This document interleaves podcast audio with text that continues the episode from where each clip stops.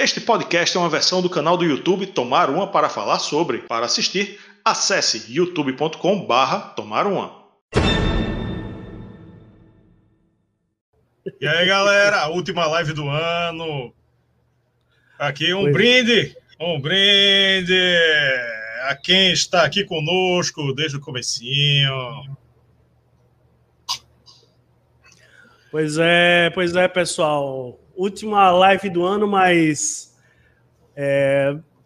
estamos é, aqui um ano difícil, mas que a gente está aqui para comemorar. É isso aí, Rafael. É isso aí, 2020 está indo embora.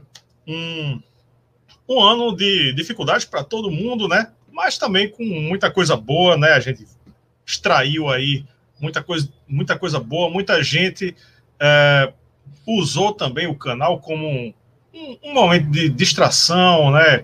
Como um momento de entretenimento com o, o rock and roll, né? Que todo mundo aqui é, é fanático, é apaixonado pelo rock and roll. Então, uma válvula de escape para nós todos, com certeza. É, a gente aqui do canal, a galera que está aqui ao vivo, a galera que veio do futuro também. É, adoro rock and roll e é sempre uma, uma maravilha ficar com o rock and roll como uma âncora, né, para as nossas vidas. E vamos ressaltar também que este episódio ao vivo, ele é o centésimo episódio do podcast. A gente lançou o podcast esse ano e uh, chegamos ao centésimo episódio. É um episódio especial, né? Calhou de ser junto com a live. Então a gente está considerando aqui essa live o, o episódio especial comemorativo do centésimo episódio.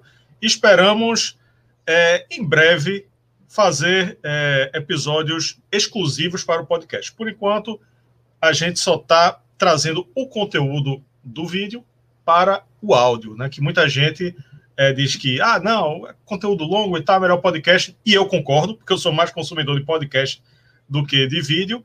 E tá aí, temos duas mídias, um, um ano cheio de conquistas para o canal, né, Yuri? Isso, isso. A gente, a gente fez uma live no final do, de 2019 e que a gente estava comemorando que nós tínhamos chegado aos 5 mil inscritos e um ano depois estamos aqui com mais de 12 mil inscritos.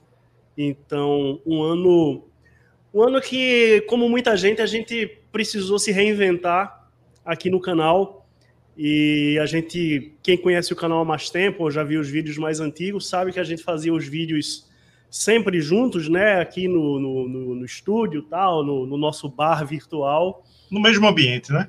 É, no mesmo ambiente, exato, mas com a pandemia, obviamente, como todo mundo, a gente teve que, teve que rolar um distanciamento social. Faz meses que eu não vejo o Rafael ao vivo e a uhum. cores. mas a gente está sempre né, aqui se vendo no, no streaming.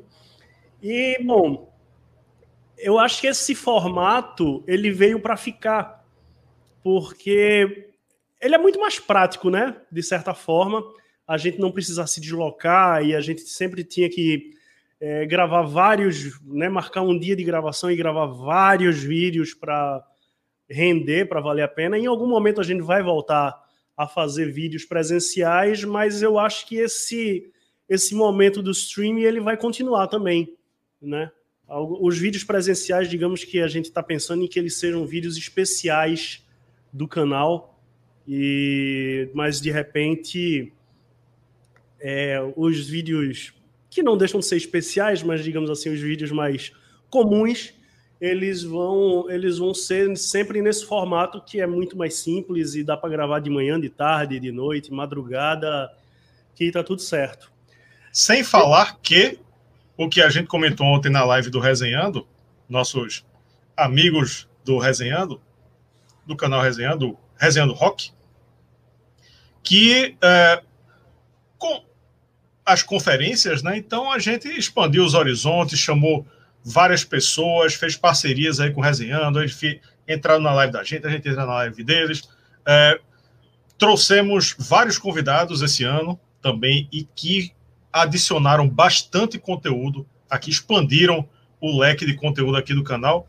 É, temos convidados aqui para entrar nesta live.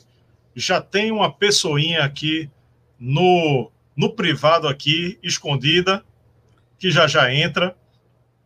E, enfim, podcast para quem é de podcast, centésimo episódio, YouTube aqui sempre é, três episódios por semana, né? A gente está conseguindo essa proeza aí, é, aumentando também o número de resenhas, resenhas de, de álbuns.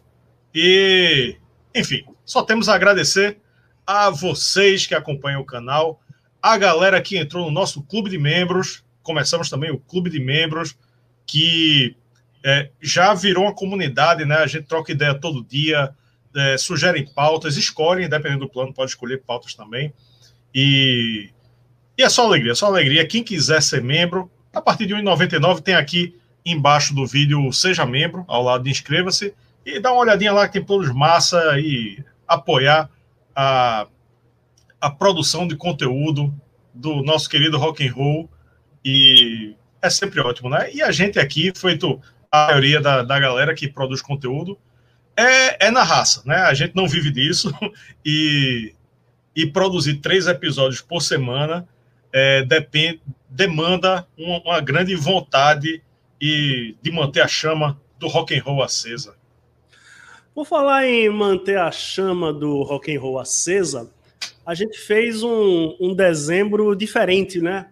A gente teve essa ideia aí de fazer um mês temático no caso do, do Iron Maiden, né? Foi o nosso dezembro Maiden. E a gente gostou dessa ideia, não foi, Rafael? Temos, a gente pode fazer o primeiro anúncio já de 2021. Faça as honras. Sim, foi, foi uma maravilha. O dezembro Maiden, para quem é do marketing, foi um case de sucesso. Para quem é do marketing e publicidade, é o chamado case de sucesso. A gente lançou o dezembro Maiden, abraçando aí a ideia de que esse canal só fala do Iron Maiden. Esse, esse, canal só fala do Iron Maiden. Tem gente que fala reclamando, tem gente que fala elogiando. E, pô, vamos, vamos dedicar dezembro ao Iron Maiden, que a gente dedicou, deu um, uma repercussão muito boa. E a gente parou para pensar, velho, isso aí é uma parada boa. Então, nos, nos é, juntamos as ideias aqui com o nosso clube de membros, né?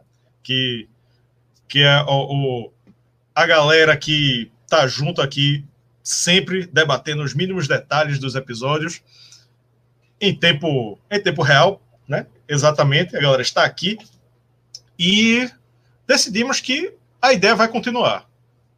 Não necessariamente com Iron Maiden. E o que o nosso clube de membros decidiu foi o que, Yuri, para janeiro? Foi o Janeiro Saba. Pois é. No mês de janeiro, assim como em dezembro foi um mês temático do Iron Maiden, janeiro vai ser o mês do Black Sabbath aqui no canal. Mesmo esquema, temos três vídeos por semana, um deles, pelo menos um, vai ser dedicado ao Black Sabbath. Então, resenhas, histórias, listas e tal. Luiz Silva já matou aí a charada. já tinha matado antes de eu falar, eu só coloquei o comentário nele no ar depois, mas é isso. O próximo mês vai ser o Saba, janeiro, e a partir de fevereiro, outras bandas também. E todo mês vamos falar de uma banda diferente e tal. Então é isso aí, primeiro, primeira novidade aí para 2021. Não é pois é, já tem coisa planejada aí, já tem parcerias e coisas planejadas. Então, vamos vamos planejando aí e soltando em 2021, no primeiro mês de 2021. Então, vamos falar de 2020, né? Nos despedir de 2020. Que tal? Vamos lá, né? 2020 foi esse ano complicado de muitas maneiras, mas foi um, um, um ano que trouxe trouxe alguns lançamentos de peso, né? Da, aqui da, da música, né? Do, principalmente da música pesada, do, do rock e tal. É, então a gente podia destacar é, algumas coisas bem interessantes que foram lançadas esse ano. Manda aí, Rafael. Pois é. eu, a gente separou aqui alguns né, os chamados principais. Eu, eu meti um aqui no meio, que não estava em, em, principal nenhum, mas eu meti no meio. E, velho, uh, eu já, já digo para vocês aqui, eu vou falar dos lançamentos, a gente vai comentar aqui os lançamentos, e enquanto a gente fala, já vão dizendo aí o que vocês acham desses lançamentos de 2020, né? E o que mais marcou, o que mais você se identificou, enfim. Que depois que a gente falar desses discos, a gente vai ler alguns comentários aqui de, de vocês. Primeiramente, o quadro do Sepultura, dia 7 de fevereiro, que chegou chutando bundas, né?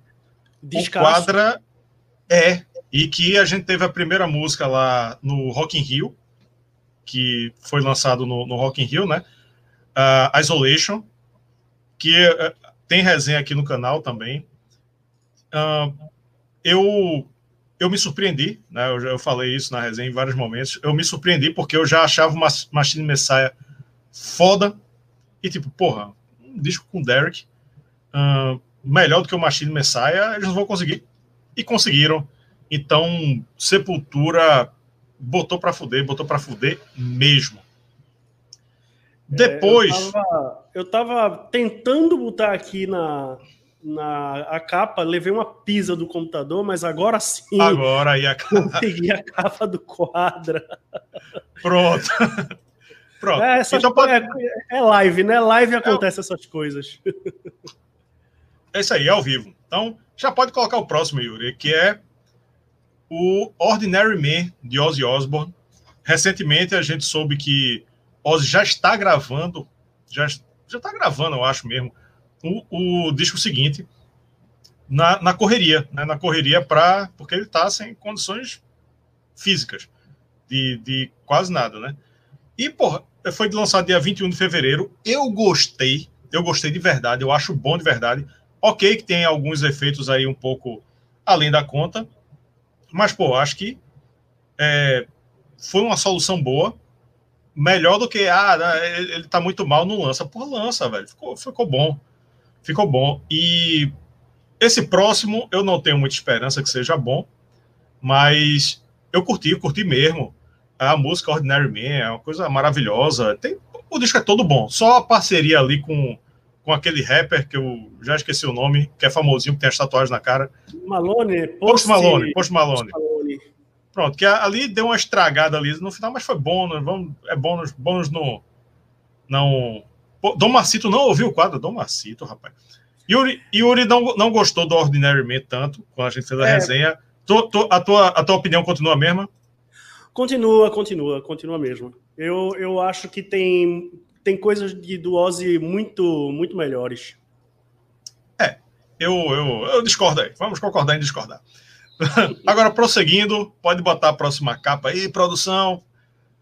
Pearl Jam lançou o Gigaton dia 27 de março. Eu achei muito bom, gostei muito do Gigaton. Apesar de que eu achei que também que teve música lenta demais. Né? Tem gente que adora. É, numa live que eu fiz com o Romulo do Crazy Metal Mind, ele, a, gente, a gente falou um pouco sobre isso também. Ele, ele que adora a carreira solo de Ed Vedder e, e adora as músicas lentas, ele, ele queria mais. Então, para quem curte é, quem curte as músicas lentas na voz de Ed Vedder, do Pearl Jam, é, não, não, não achou isso ruim. Eu achei, eu achei. Eu acho, acho o disco muito, muito bom, mas um pouco de excesso de música lentinha, mas músicas bem fortes. E é, eu considero um dos grandes lançamentos de 2020 foi aí o Gigaton. Temos também o próximo, é, Titans of Creation, dia 3 de abril do Testament. Que, veja bem, eu não sou um grande conhecedor de Testament, mas puta que pariu. Esse disco foi foda. Eu, eu curto muito Testament. Eu acho que eu já falei em algum, algum vídeo que quando eu comecei a escutar metal, lá nos anos 80, final dos anos 80, eu gostava mais do Testament do que do Metallica. Eu gostava mais do Testament. Eu acho que aqueles primeiros discos do Testament são fantásticos. É, e eu acho o Testament é uma banda que ela não tem o reconhecimento que deveria. Assim. A galera gosta, lógico, do Testament, mas, por exemplo, O Big Four, para mim, deveria ser Big Five, sabe? O Testament tinha, tinha lugar fácil ali. Mas, bom. E é... esse aí? Esse disco é foda. Eu tava escutando ele hoje, inclusive, há uma hora e meia atrás. O disco é fantástico, pô. Disco pesado pra cacete. Chuck Billy cantando pra caralho, sabe? Disco, disco fantástico. Muito bom. Sim, eu tô colocando ele também entre os principais de, de 2020. Exato, exatamente. Concordo em gênero número igual. O seguinte, então, Human Nature do Nightwish. Minha gente. Assim, eu eu comprei, já disse 300 vezes aqui, eu comprei o, o, o ingresso para essa turnê, né? Na, na, não tinha pandemia e tal. E, enfim, tem, eu fiz a, a resenha sozinho, inclusive, desse, desse disco no dia do lançamento, foi, tá aqui no canal. E é uma, uma é uma loucura de, de Thomas. É, ele tem músicas boas, ele tem momentos muito bons, é, e mas é um disco duplo com metade do disco só de só de instrumental, de sons da natureza, uma viagem que ele tem, assim, daria para editar ali e fazer um negócio muito bom, mas é e, tem Floriense, né, no, nos vocais e não é difícil é, se, ela, se Floriense cantar Atirei o pau no gato, vai ser foda, entendeu? Ela, ela cantou, fez, cantou, tá fazendo no, no, canal dela, cantando várias músicas e tal, tá tudo foda. Enfim, eu, eu vou, vou, chamar esse assunto aqui com, com uma pessoa que foi convidada aqui para essa live, que, que ela já, essa pessoa do sexo feminino, ela já vai aparecer no canal novamente em janeiro, né? E, e é uma pessoa ótima para comentar esse do, do Nightwish. Depois temos temos uma coincidência aqui de, de na sequência. Vamos começar com Joe Satriani, Shape, shape Shifting. É um shape shifting. É um, shape shifting é mudança de forma. Shape Shifting, que foi lançado dia 10 de abril. E assim, eu curti, é, porra, Satriani, né? Mas não, não foi nada de, de explodir a cabeça. Foi músicas boas, músicas legais. Eu sempre acho muito curioso música instrumental, é, os títulos das músicas instrumentais, que aquela. Como é que a galera escolhe título, tá ligado? Não tem letra. Mas assim, tem músicas bem legais assim, mas nada que lembre o Surfing with the Alien, lá, de, lá de, dos anos 80, né? Com o surfista prateado. Valeu a pena. Por, a coincidência é que o lançamento de destaque logo depois foi nosso querido guitarrista do Megadeth, ex-Angra, Kiko Loureiro. A capa não entrou, mas vai entrar. Aí a capa entrou. Open Source, né? Código aberto. Foi lançado dia 10 de julho. E, velho, é... Kiko Loureiro, eu não quero dizer que Kiko Loureiro é melhor que Satriani, não. Mas esse do Kiko deu um pau no de Satriani. Ele é muito melhor, muito melhor mesmo. Muito melhor de longe. É, eu concordo contigo, viu? concordo. Eu acho o Satriani, ele. Assim, a impressão que me dá é que na época do Surfing with the Alien, né, tal, uhum. é, que assim o, o, a guitarra, né, o nível do, do, dos guitarristas, a guitarra como instrumento, você tem aqueles saltos de evolução, né? Então ali quando Satriani apareceu, tal, o que ele fazia era impressionante. Hoje você tem milhares de guitarristas que fazem aquilo com a mão, com, né, um pé nas costas, uma, uma mão nas costas e tal. E, e aí ele, ele precisou partir para outros caminhos, né? Usar muita experimentação, muita coisa diferente e tal. Mas eu já sinto que ele está ficando para trás.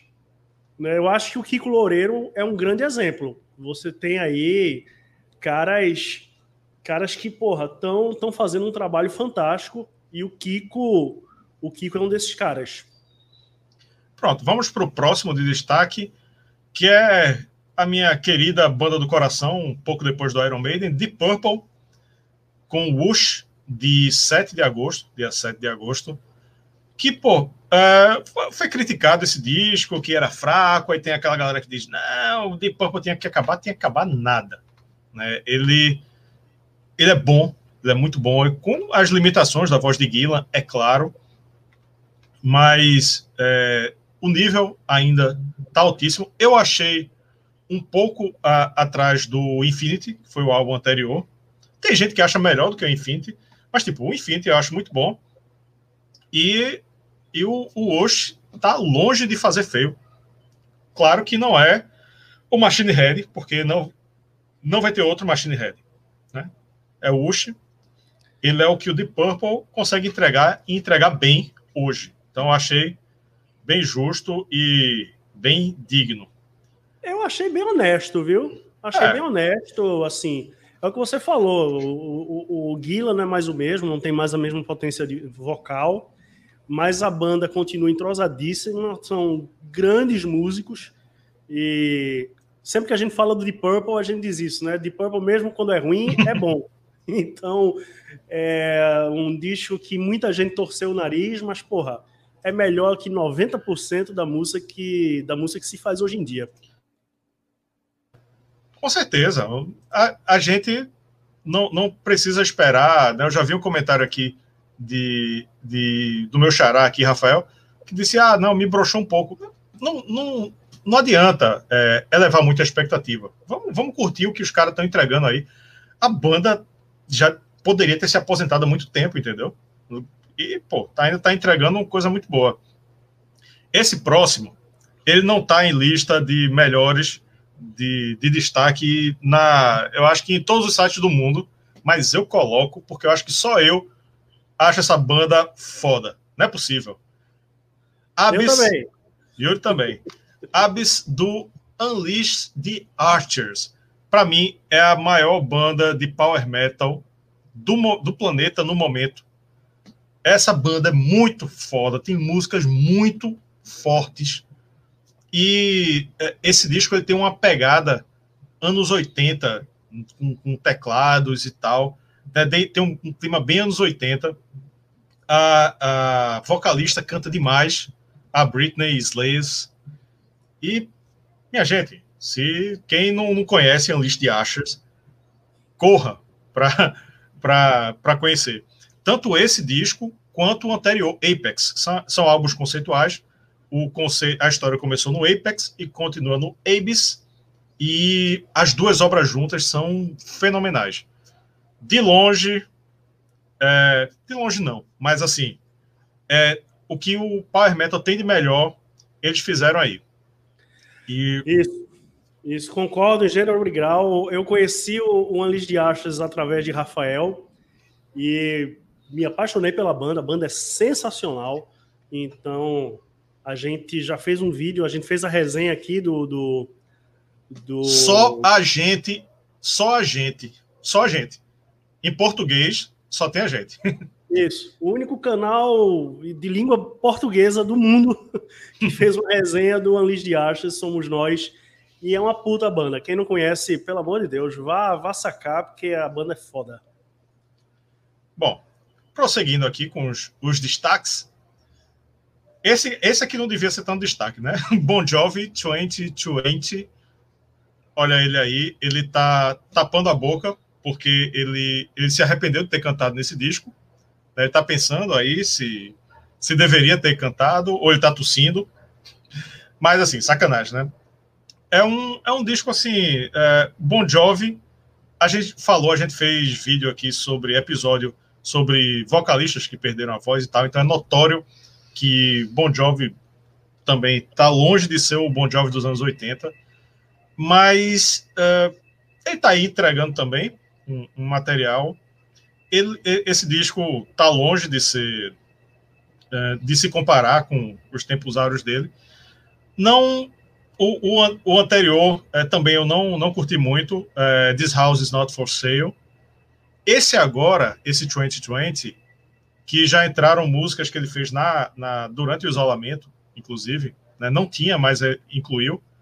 E eu, eu destaco aí uh, a voz dele. Ele está cantando uh, mais baixo, uh, porque, assim, é, ele cantar é, é, Living on a Prayer lá em cima não rola mais, né? Então ele tá cantando bem mais, mais grave, tá quase um Johnny Cash. Johnny Cash é foda. Mas assim, eu, eu notei bastante diferença na voz dele. Ó, Alexandre tá estranhando sua, essa sua, a colocação do Bon Jovi aí na sua lista. Não, é porque é um. É um não é a minha lista, né? É um grande nome do rock and roll que lançou um disco. Então, então a gente é. tem que comentar, né?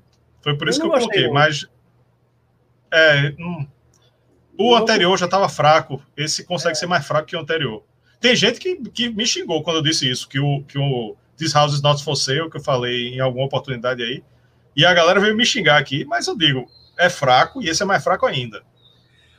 É, o pessoal tá perguntando aí sobre o Unleashed the Archers, que não conhece e tal. O Dom Macito tá perguntando de onde é a banda. Eles são do Canadá, não é isso? Isso. Power Metal canadense. Exato. Já temos, já temos a dupla, a nossa dupla de convidados já está postos para daqui a pouco entrar, hein? Já a estão primeira, né? aqui. Né? A primeira, a primeira. A primeira, primeira dupla, primeira dupla. Já já, hein? Já já. E pronto, só estamos no finalzinho da lista. O próximo, Bruce Springsteen and the E Street Band, nosso querido The Boss, com o disco Let It To You, lançado dia 23 de outubro. Ele entregou um trabalho bom, achei bem legal, que, que algumas músicas são um pouco genéricas, um pouco repetitivas, mas Bruce Springsteen, The Boss, ele é difícil decepcionar e pô, eu, eu curti, eu curti bem esse álbum. Não parece que você está ouvindo a mesma música, se você não prestar atenção, algumas assim, umas duas, três ou quatro, mas é, eu curti bastante. É, eu, eu, eu gosto muito de Bruce Springsteen, sempre curti é, o, o, trampo dele, e eu acho que esse é um, é um disco bem bacana, assim, não, não é das melhores coisas que ele fez, mas passa de ano, passa de ano, ao contrário do Bon Jovi, é um bom disco de rock. Sim, então vamos, vamos fazer uma, uma pagança de pau agora. Vamos pagar pau agora para o próximo, que a gente vamos já lá. pagou, fizemos resenha em cima do lance, inclusive.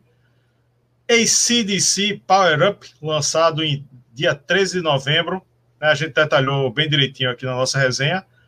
Um dos grandes lançamentos de 2020 surpreendeu, surpreendeu muito positivamente, porque o ACDC ninguém esperava que eles trouxessem um álbum novo. O Rock or Bust foi o anterior. Não empolgou tanto, soou muito genérico, mas esse não, esse entregou um trabalho foda.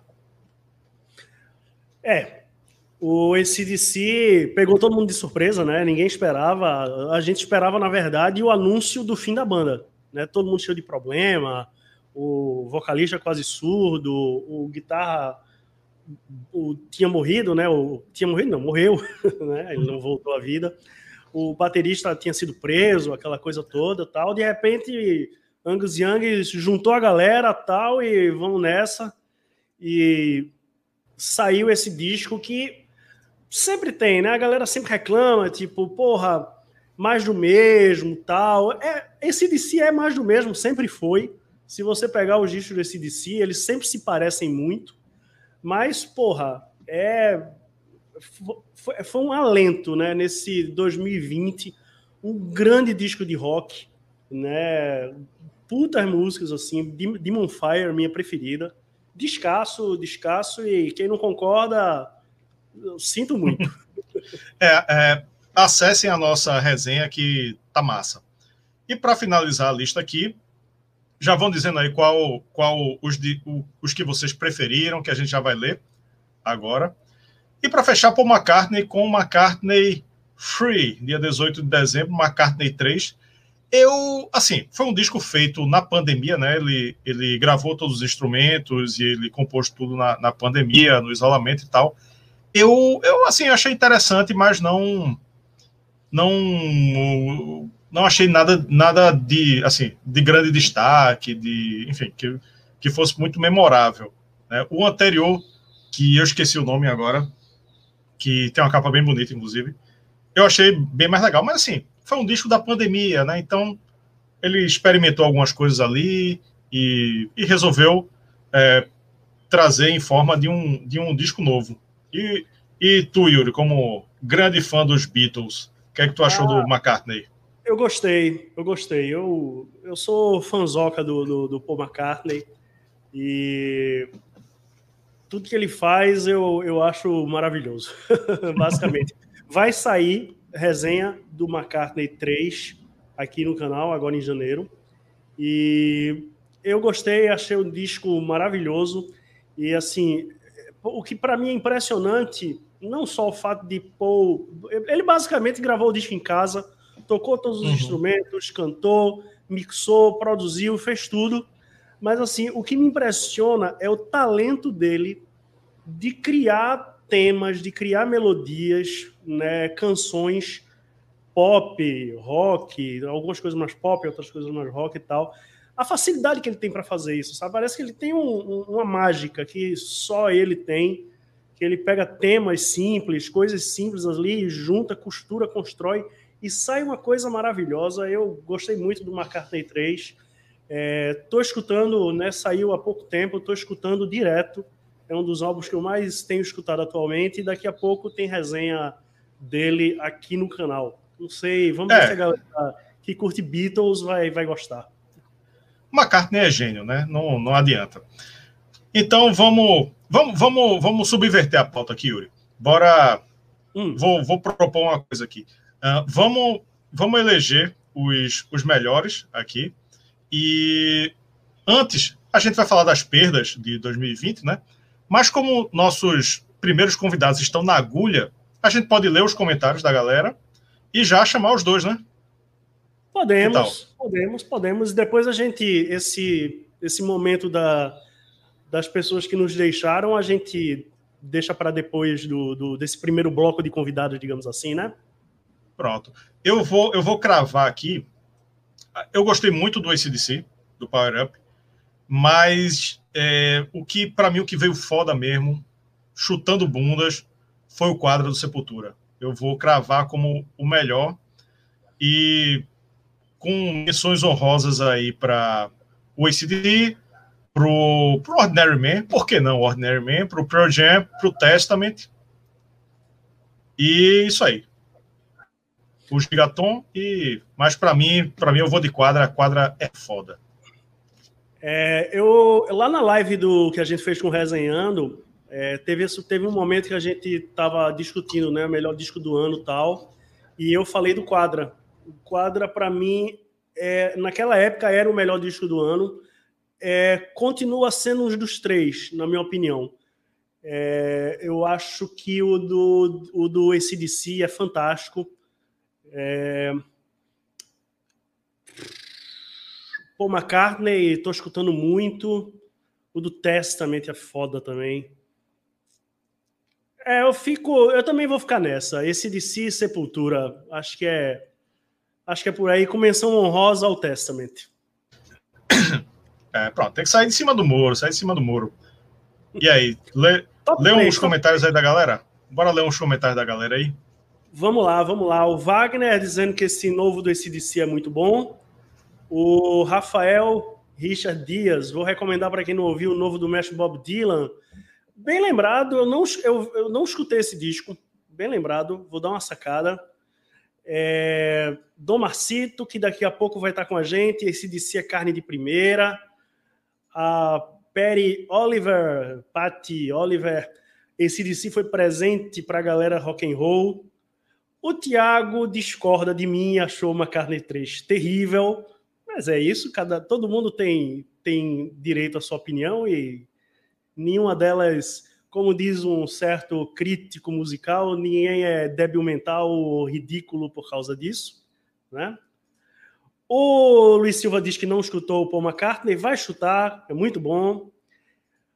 Dom Marcito, entre McCartney e Bon Jovi, fica com Bon Jovi. Porra! Porra! pois é, né?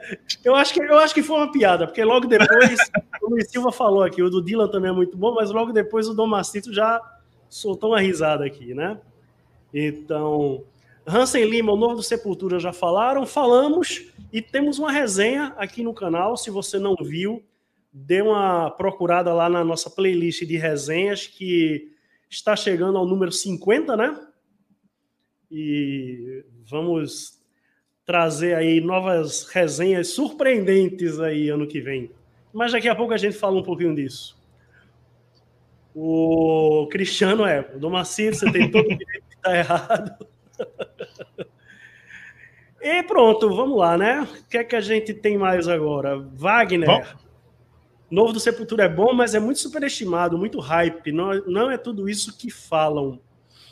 É bom, como eu falei, cada um tem direito à sua opinião, mas eu acho um disco fantástico.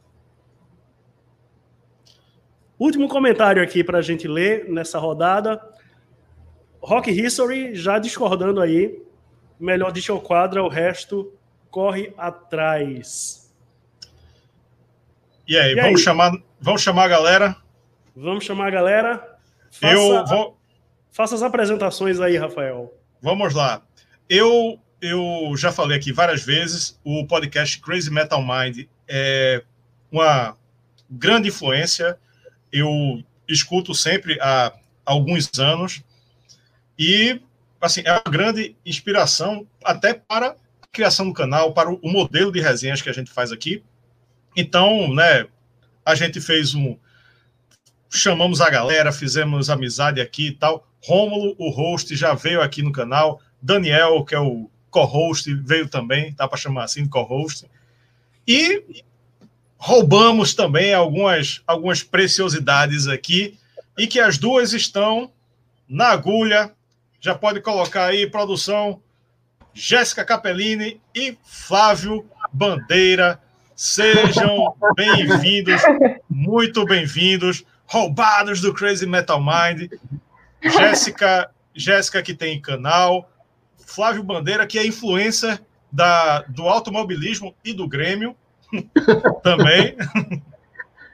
e aí, galera, tudo certo com vocês? Tudo certo. Tudo ótimo, né? Ah, uma honra estar aqui com vocês, Yuri, Rafa, obrigado pelo convite. E uma honra maior ainda estar com bandeira aqui, nossa senhora. Estou me sentindo uma pessoa muito importante nesse momento. Pô, não, Flávio Bandeira é o nosso setorista de rock nacional. Exatamente. Vocês querem me deixar com vergonha, pô? Mas o Rafa falou de Grêmio, por sinal, estou com uma camisa com uma frase do Renato, que ele sempre diz. Né? Enfim, estava falando de Grêmio agora há pouco com os amigos também.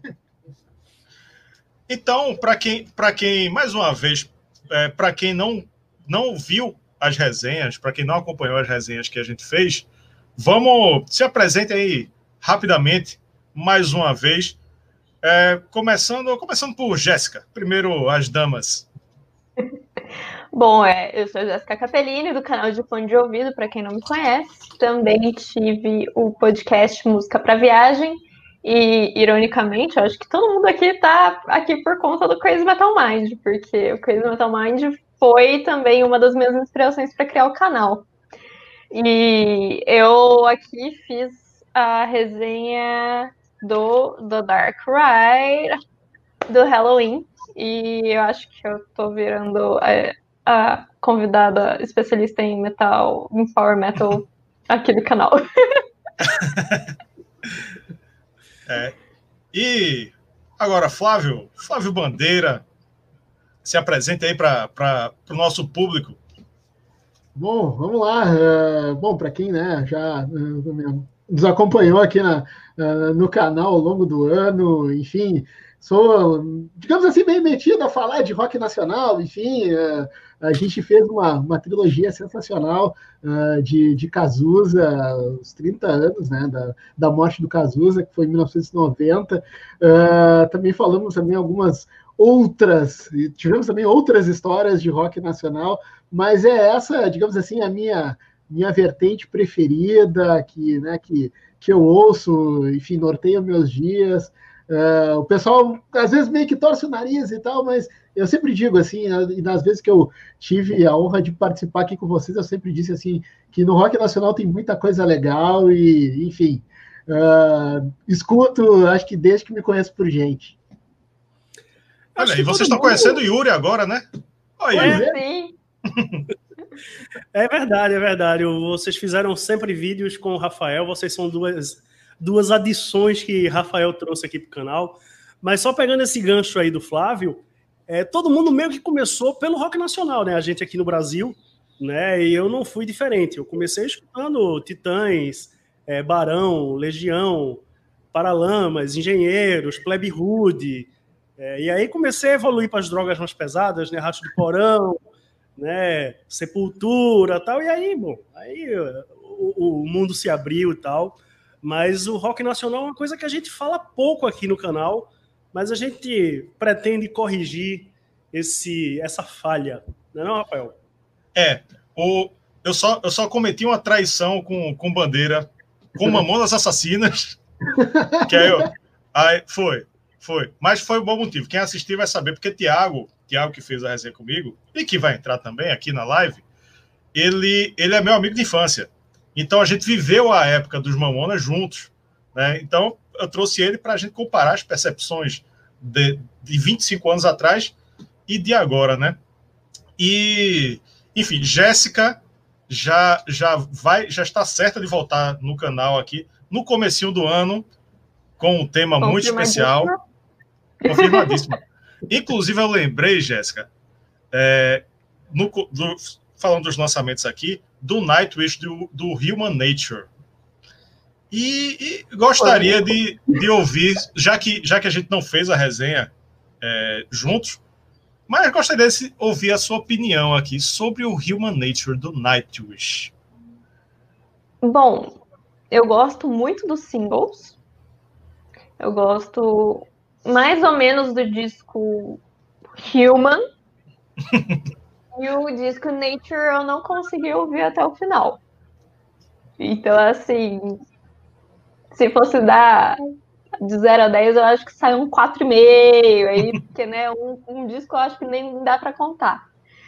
E eu tô até meio feliz que vai dar uma, um bom distanciamento do lançamento do disco pro show agora, né? Porque eu também comprei ingresso.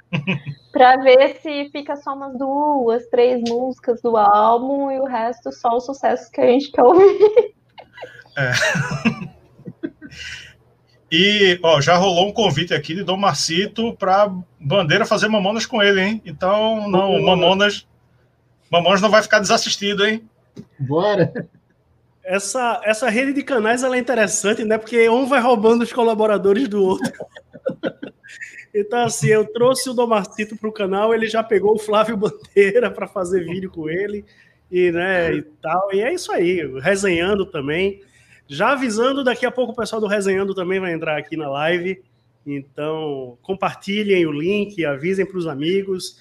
Hoje é, uma, hoje é uma noite de comemoração aqui do canal e, e é muito bacana ter todos vocês aqui.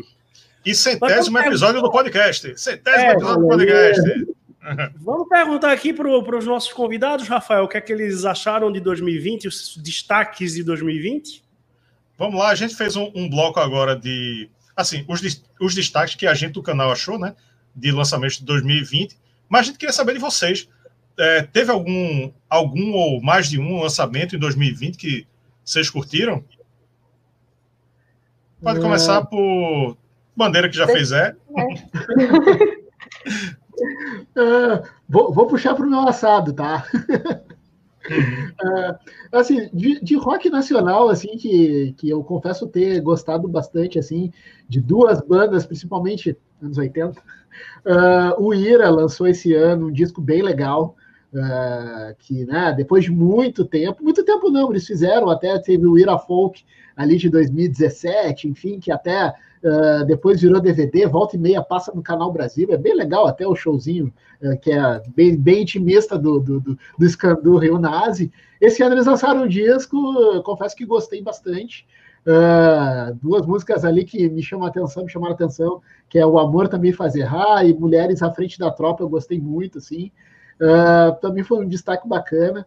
O Titãs, que, né, é, eu, é uma banda que eu adoro, principalmente é, ali anos 80, 90, início dos, dos, anos 2000, mas que a gente não pode né, dizer, ela respira por aparelhos, ela é um power trio quase, que esse ano eles lançaram uh, uma, três discos acústicos, digamos assim, de regravações antigas e tal. Tem lá na, na, no Spotify, tá bem legal também, é um outro destaque e tal. E um outro, assim, que já que, né, vou fazer três e tal, que já é mais farofada, assim, para quem gosta e tal, a Plebe Hood fez uma regravação de Dominó, que eles chamaram lá o Afonso Negro para cantar e tal. Cara, assim, é, é, é farofada assim, ó, total, assim, mas é bem curiosa, que é o P da Vida, que é um clássico do Dominó, que é o Afonso Negro e a Plebe Rude, que eu, vale a pena, assim, fica, é, é meio curioso e tal, mas uh, tem esses, esses destaques, assim, que me chamaram a atenção, assim, da, da, dessa turma. É, falando em Titãs, o, o Titã, eu, eu, nem considero que Titãs existe mais, certo? Para mim, não, aquilo ali não, não existe. Mas um disco que é foda do Titãs, que é maravilhoso, é aquele, não sei nem pronunciar direito, Yengatu, Yengatu. Ele é muito, muito bom. Eu acho que o defeito dele é ter sido feito fora da década de 80. Porque se fosse ali começo dos 90 e tal, a galera não, simplesmente não, não ouviu, mas é muito bom. Ele é tipo pau a pau com cabeça de dinossauro, para mim, né? Exatamente o que eu ia falar agora. Eu sinto muito de Cabeça de Dinossauro, que é o meu favorito do Titãs, no Inhegatu. E esse disco marcou muito meu primeiro ano de faculdade, porque ele saiu em 2014, foi meu primeiro ano de faculdade de História. E aí eu comecei a pegar, tipo, eles estão tentando fazer uma música de protesto que nem nos anos 80, estão tentando resgatar uhum. esse tipo de música, eu achei bem da hora. Sim, é, aproveitando então. Então, tem algum, alguns destaques aí, Jéssica, de 2020? Então, acho que eu estou no lugar errado para falar os meus destaques, mas tudo bem. É, de rock, rock, metal, assim, os meus música, destaques. Que... Obviamente, o quadro da Sepultura, toda a questão do conceito, a questão histórica, a questão da simbologia desse disco, eu acho muito foda, eu acho muito completo e muito bem pensado em todos os sentidos. Então, eu acho que, tipo, Brasil não tem como. Para mim, esse disco, a gente tem que ver que nosso metal nacional também é maravilhoso, mesmo que eles cantem em inglês.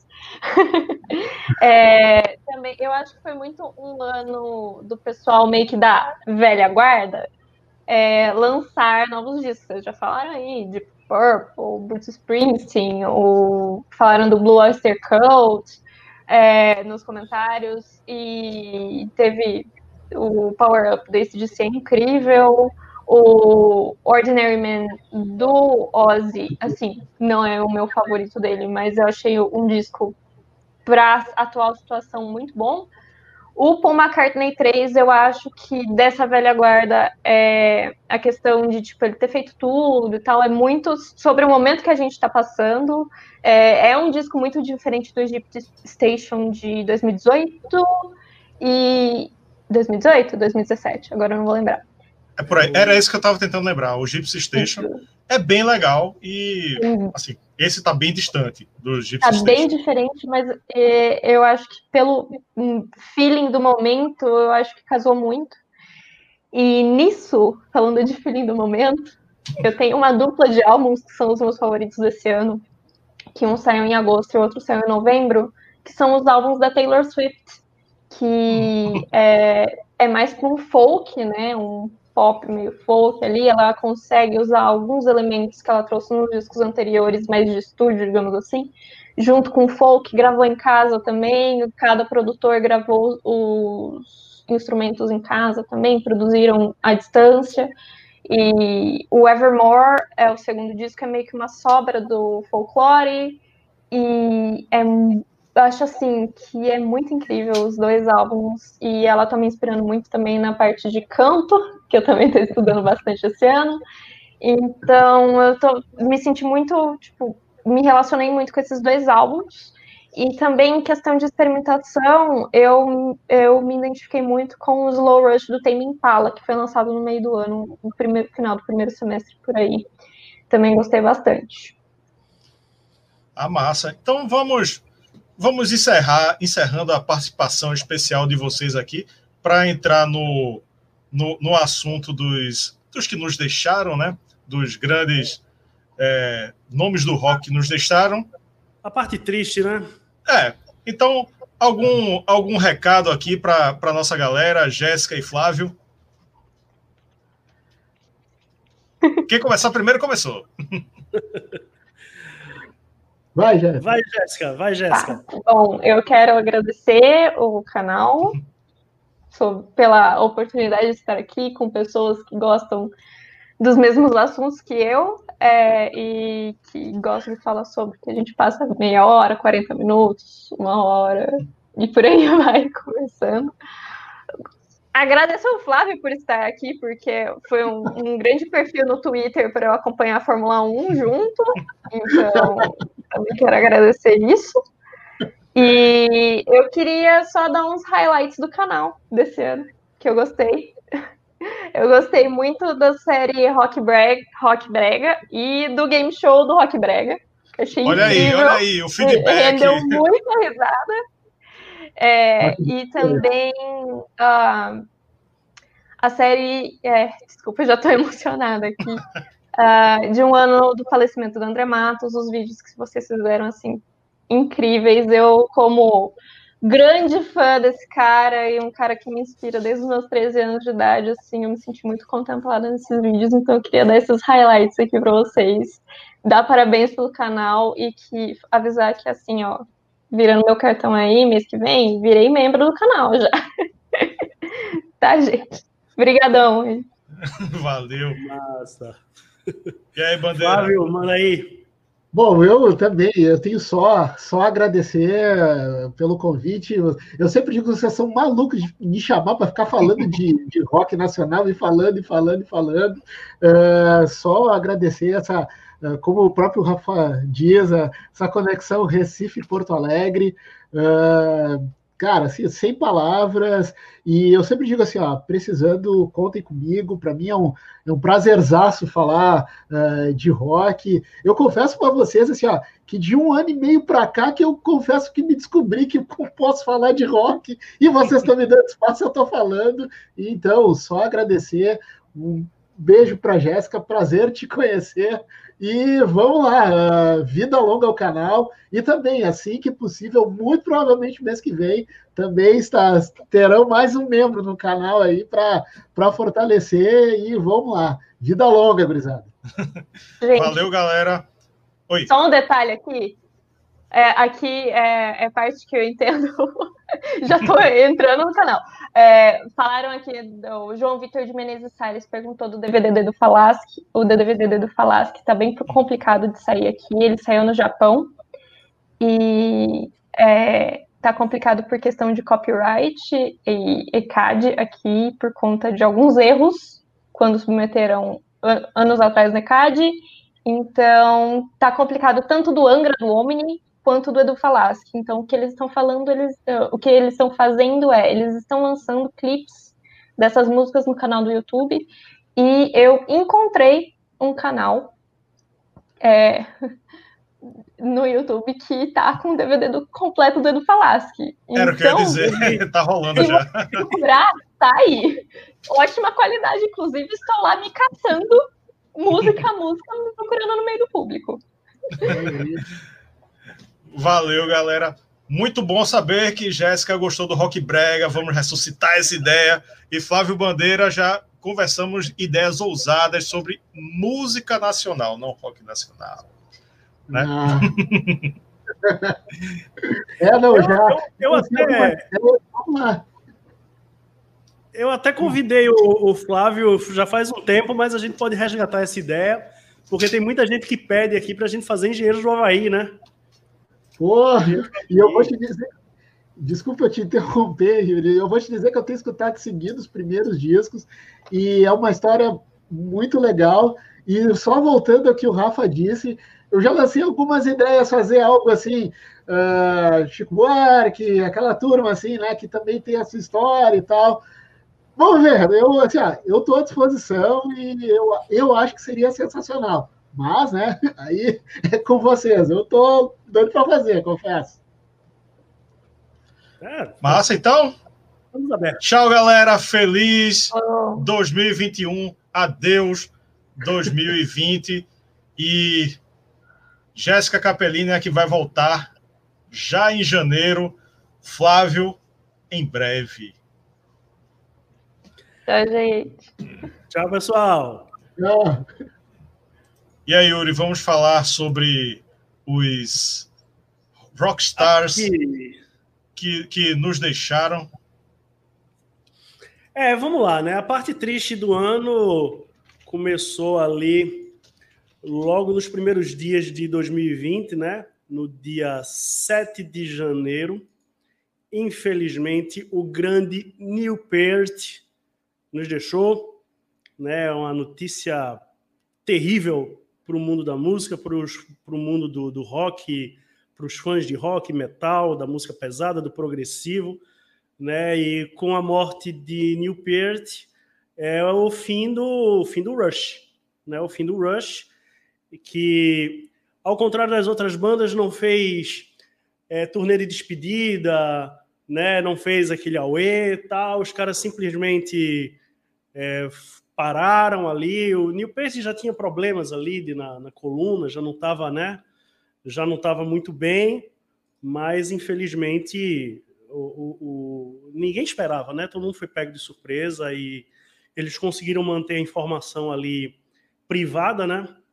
E uma pena, uma pena, um cara, cara super inteligente, um leitor ávido, principal letrista do Rush, um baterista como poucos, né? E foi, foi foda. O Cristiano já fala aqui, né? Já começou lascando. 2020 foi foda. E nem tinha pandemia ainda, né? Nem tinha pandemia e já começa com, com o Neil Pearce, né? Então, é isso aí. Wagner dizendo aqui, ó, sem dúvida, top 5 baterista de todos os tempos, com toda certeza. É... Pois é, é isso aí. Algum comentário, Rafael? Podemos passar para o próximo. Podemos. Estava tava falando com nossos nossos próximos aqui ah. que, que vão entrar. É. E, porra, Neil, Neil Peart foi junto com, com o próximo aí que a gente já vai falar, né? O Ed Van Halen, foi os grandes, foram os grandes baques de, de 2020, né? Que pô, o, o considerado o melhor baterista do mundo de todos os tempos por várias pessoas. E, e enfim, né? Vamos falar de Ed Van Halen já já, mas uma perda inestimável para o mundo da música. Exato, exatamente, exatamente. O próximo da lista, né, é um cara que dispensa apresentações, não é muito foco aqui do canal, mas por se tratar de uma figura histórica absurda, né, um compositor maravilhoso. É, em abril, dia 13 de abril, nos deixava Moraes Moreira, né? Moraes Moreira, grande, é, apesar de dividirmos o mesmo sobrenome, nós não somos parentes, né? E, bom, Moraes Moreira, né, que foi integrante dos Novos Baianos, né? Uma galera ali que tinha Pepeu Gomes, Paulinho Boca de Cantor, Baby Consuelo, que depois viria a ser Baby do Brasil, né? Um grupo revolucionário, de certa forma, ali na música brasileira, é, que morreu em casa, né? Infarto do, do miocárdio, né? Do coração. Uma pena, outro grande cara que nos deixou já no, no, no, no, né, no, contexto de pandemia, morreu em casa, no, no, isolamento social tal. Mas é isso, Moraes Moreira, infelizmente, outra outra pessoa, outra personalidade que, que nos deixou. Pois é, grande Moraes Moreira é, tinha uma identificação muito grande aqui com o Recife. Né, ele, ele tocava muito frevo, né, outra perda inestimável para a música. Pois é, o próximo é um dos percursores, um dos precursores, um dos caras que inventou o rock, um dos caras que inventou esse estilo que a gente tanto ama, que deu origem aí a uns 100 números de estilos aí, metal, punk, hard rock, etc e tal. O grande, maravilhoso Little Richards, né? o cara, cara fantástico que, além de ser roqueiro naquela época, que era um negócio que era visto como vandalismo muitas vezes, né? Era uma coisa à margem na sociedade. O cara ainda por cima era negro e gay, usava maquiagem, né? Então, imagino que esse cara não sofreu, né? Na, o que esse cara não passou, mas um grande vencedor, né? Um cara que deixou seu legado aí para sempre. É o grande, grande Little Richard. Pois é, um, um dos gigantes da música que vai fazer muita falta aí, com certeza. E, e foi um, um outro que 2020 levou que sem dó. Pois é, o próximo aqui que a gente queria lembrar é o Bob Kulick, irmão do Bruce Kulick, que tocou lá no Kiss. Ele tem uma história com Kiss também, né? Fez parte ali de gravações e estava ali junto da banda tal. Teve umas tretas com o irmão também, mas quem não tem, né? Faz parte. E é isso aí. O, morreu em maio, 28 de maio, aos 70 anos. Né? Ele sofria de problemas cardíacos e tal. E trabalhou com o Wasp também, né? E com o Lou Reed, Meatloaf, Adoro, né? Teve, teve um monte de, de coisa aí, fez muita coisa e infelizmente nos deixou. É, eu não conhecia, não conhecia ele por nome, mas o currículo fala por si só, né? fez Sim. parte aí da história da música pesada e, e grandes nomes aí tiveram um, um dedinho dele na, na sua trajetória, né? É, inclusive, pouca gente sabe, mas ele tem uma música na trilha sonora do Bob Esponja, né? Hum. Que é a Sweet Victory. pois é, o roqueiro também faz música para desenho animado, um músico de maneira geral, né? Faz muitas outras coisas.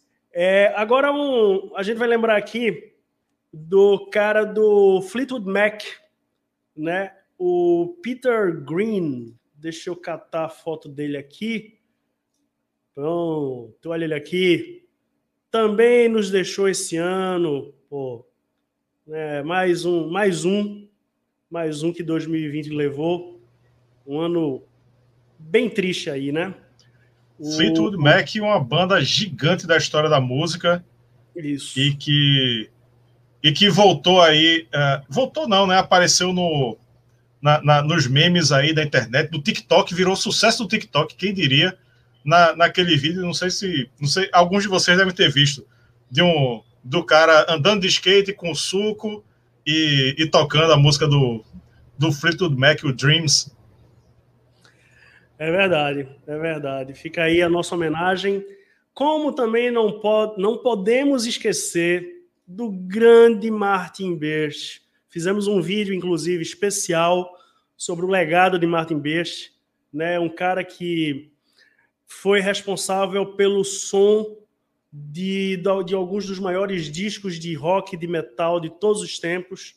E aí a gente pode botar nessa lista Iron Maiden, Deep Purple, Black Sabbath e mais uma tuia, como a gente diz aqui no Nordeste, né, Rafael? É, no próprio vídeo que a gente fez, eu disse que se for se for pegar meus discos favoritos e, e analisar quem, for, quem foi o produtor deles, Martin Birch é o produtor que produziu os melhores discos para mim, né? Da minha vida, né? A fase clássica do Iron Maiden, Black Sabbath, é, Purple. O cara é um, um, era um gênio, né? Se aposentou cedo e nos deixou em 2020. Pois é, pois é. Vamos lá para o próximo 2020 foi foda. Pete Way, Pete Way, eterno baixista do UFO, uma das maiores influências de Mr. Steve Harris, né? O cara icônico ali, que tocava com aquele baixo Thunderbird, o o, a, calça que o, o, Steve Harris imitava, né? Aquela calça é, de lycra, sei lá, listrada tal. E baixista maravilhoso, né? Tava ali naquela melhor fase do, do UFO. né, com o Michael Schenker, né, o Phil Mogg e, porra, Dr. Doctor, Rock Bottom, Lights Out, puta que o pariu, velho. Dr. Doctor que ainda hoje abre, entre aspas, os shows do Iron Maiden, porque toca sempre antes da primeira música, né? Tem Dr. Doctor e o Iron Maiden conhece, começa o, o show. E quem não conhece o UFO, vá procurar ouvir um dos melhores ao vivo da história do rock and roll se chama Strangers in the Night do UFO é sensacional e é outro aí que uma grande influência para nossa banda favorita aqui, o Iron Maiden, né? Isso, isso, isso. Vamos lá para o próximo. Deixa eu botar ele na tela. Frank Banali. Frank Banali, baterista aí do Wasp. Né? Tem, tinha um rapaz que sempre pedia nos comentários para a gente fazer vídeos do Wasp, a gente ainda não fez. Né? Mas, como a gente ainda não fez muita coisa, mas em breve teremos alguma coisa do Wasp aqui no canal. Frank Banali né, nos deixou esse ano. É, como é que chama? Tocou no Quiet Riot também. E ele lutava com, contra um câncer no pâncreas. E, mas, porra. É, o nome dele, na verdade, eu falei Wasp, mas ele é mais, ele é mais ligado ao Quiet Riot do que ao próprio Wasp, né? Mas ele estava lá também. E ele gravou, se não me engano, com o Wasp, ele gravou Headless Children e Crimson Idol, se não me engano. Posso estar enganado, se eu estiver enganado, o pessoal me corrige aí. Mas, bom, outro cara, outro cara grande aí no cenário do hard rock, o Frank Banali. Não e... conhecia por nome, mas é, também o currículo fala por si só, outra grande perda. Pois é, esse aqui é, também a gente falou dele bastante numa resenha que fizemos lá do Ozzy, é o Lickers Lake. Nos deixou também esse ano, puta baterista, né? Tava ali, morreu, morreu mal, né, velho? Morreu falido, devendo, tal. Uma série de problemas aí de direitos autorais que a gente fala, né, naqueles vídeos lá de Ozzy, Sharon Osbourne, tirou a gravação dos caras e botou regravação. A história. Tu, tu, tu, lembra como foi isso aí, Rafael? Foi, foi uma, uma, palhaçada, né? Que é, Sharon, Sharon tinha essa, essas coisas de, de dizer que o, os discos de Ozzy era só Ozzy que, que compunha. Peraí, né? Mas, enfim, a gente fala direitinho na, na resenha lá do Osmosis. E. Do Osmosis, não. Do Osmosis, não. Eu tô vendo, eu tô vendo é, o outro convidado aqui, aí eu lembrei de Osmosis, mas foi não. Foi do Blizzard of Oz. Osmosis é outra história. É, e, e do Barker, do Barker Moon também teve, que a gente não fez resenha, mas vamos fazer em algum momento. E, mas enfim, Lickers Lake também cravou é, o nome dele na história como um, um, dos grandes bateristas da história do hard rock e da música pesada. É, não vamos, esquecer do, não vamos esquecer do, do Uriah Heep, né? Uriah Heep, uma puta banda que eu gosto muito, e ele tocou em praticamente quase todos os, os, os trabalhos lá do, do, da banda, batera de mão pesada, sensacional tal. E, bom, aí quando a gente não achava que 2020 né, poderia ficar pior, aí eis que este cidadão nos deixa o último dos Guitar Heroes, talvez, né? um dos caras que mudou o jeito de tocar guitarra, Ed Van Halen, e com ele encerra-se o, o capítulo do Van Halen na história da banda, do Van Halen, Van Halen, como você preferir chamar. O filho dele, Wolfgang, já disse é, que a, banda não faz sentido sem o pai. Eu confesso que a gente fez um, um uma live, né, logo quando, quando saiu a notícia, e a gente discutiu isso, né, se existia uma possibilidade que alguém perguntou se o Van Halen poderia continuar sem o Ed. A gente disse que não na, na live, mas pouco tempo depois eu vi um vídeo no YouTube do Wolfgang tocando Eruption. Aí eu disse, porra, a única forma do Van Halen continuar, na minha opinião, sem o Ed, seria o Wolfgang na guitarra e de repente o Michael Anthony voltando para o baixo, né? Mas ele já disse que não, não, não tem como, não faz sentido. E é melhor que, que fique por isso mesmo, né? Porque, afinal de é. contas, não, não, faz, realmente não faz sentido Van Halen sem Ed Van Halen, né? É o, o Motorhead sem Leme, né? Então, não existe, não existe. É o, é o ACDC sem Angus Young. Claro que Malcolm, né, também faleceu, mas, né, é, Angus é o, o cara da banda. E Ed Van Halen junto com, com o Neil Peart, foram os grandes baques na, na história do, do rock and roll aí de 2020, né?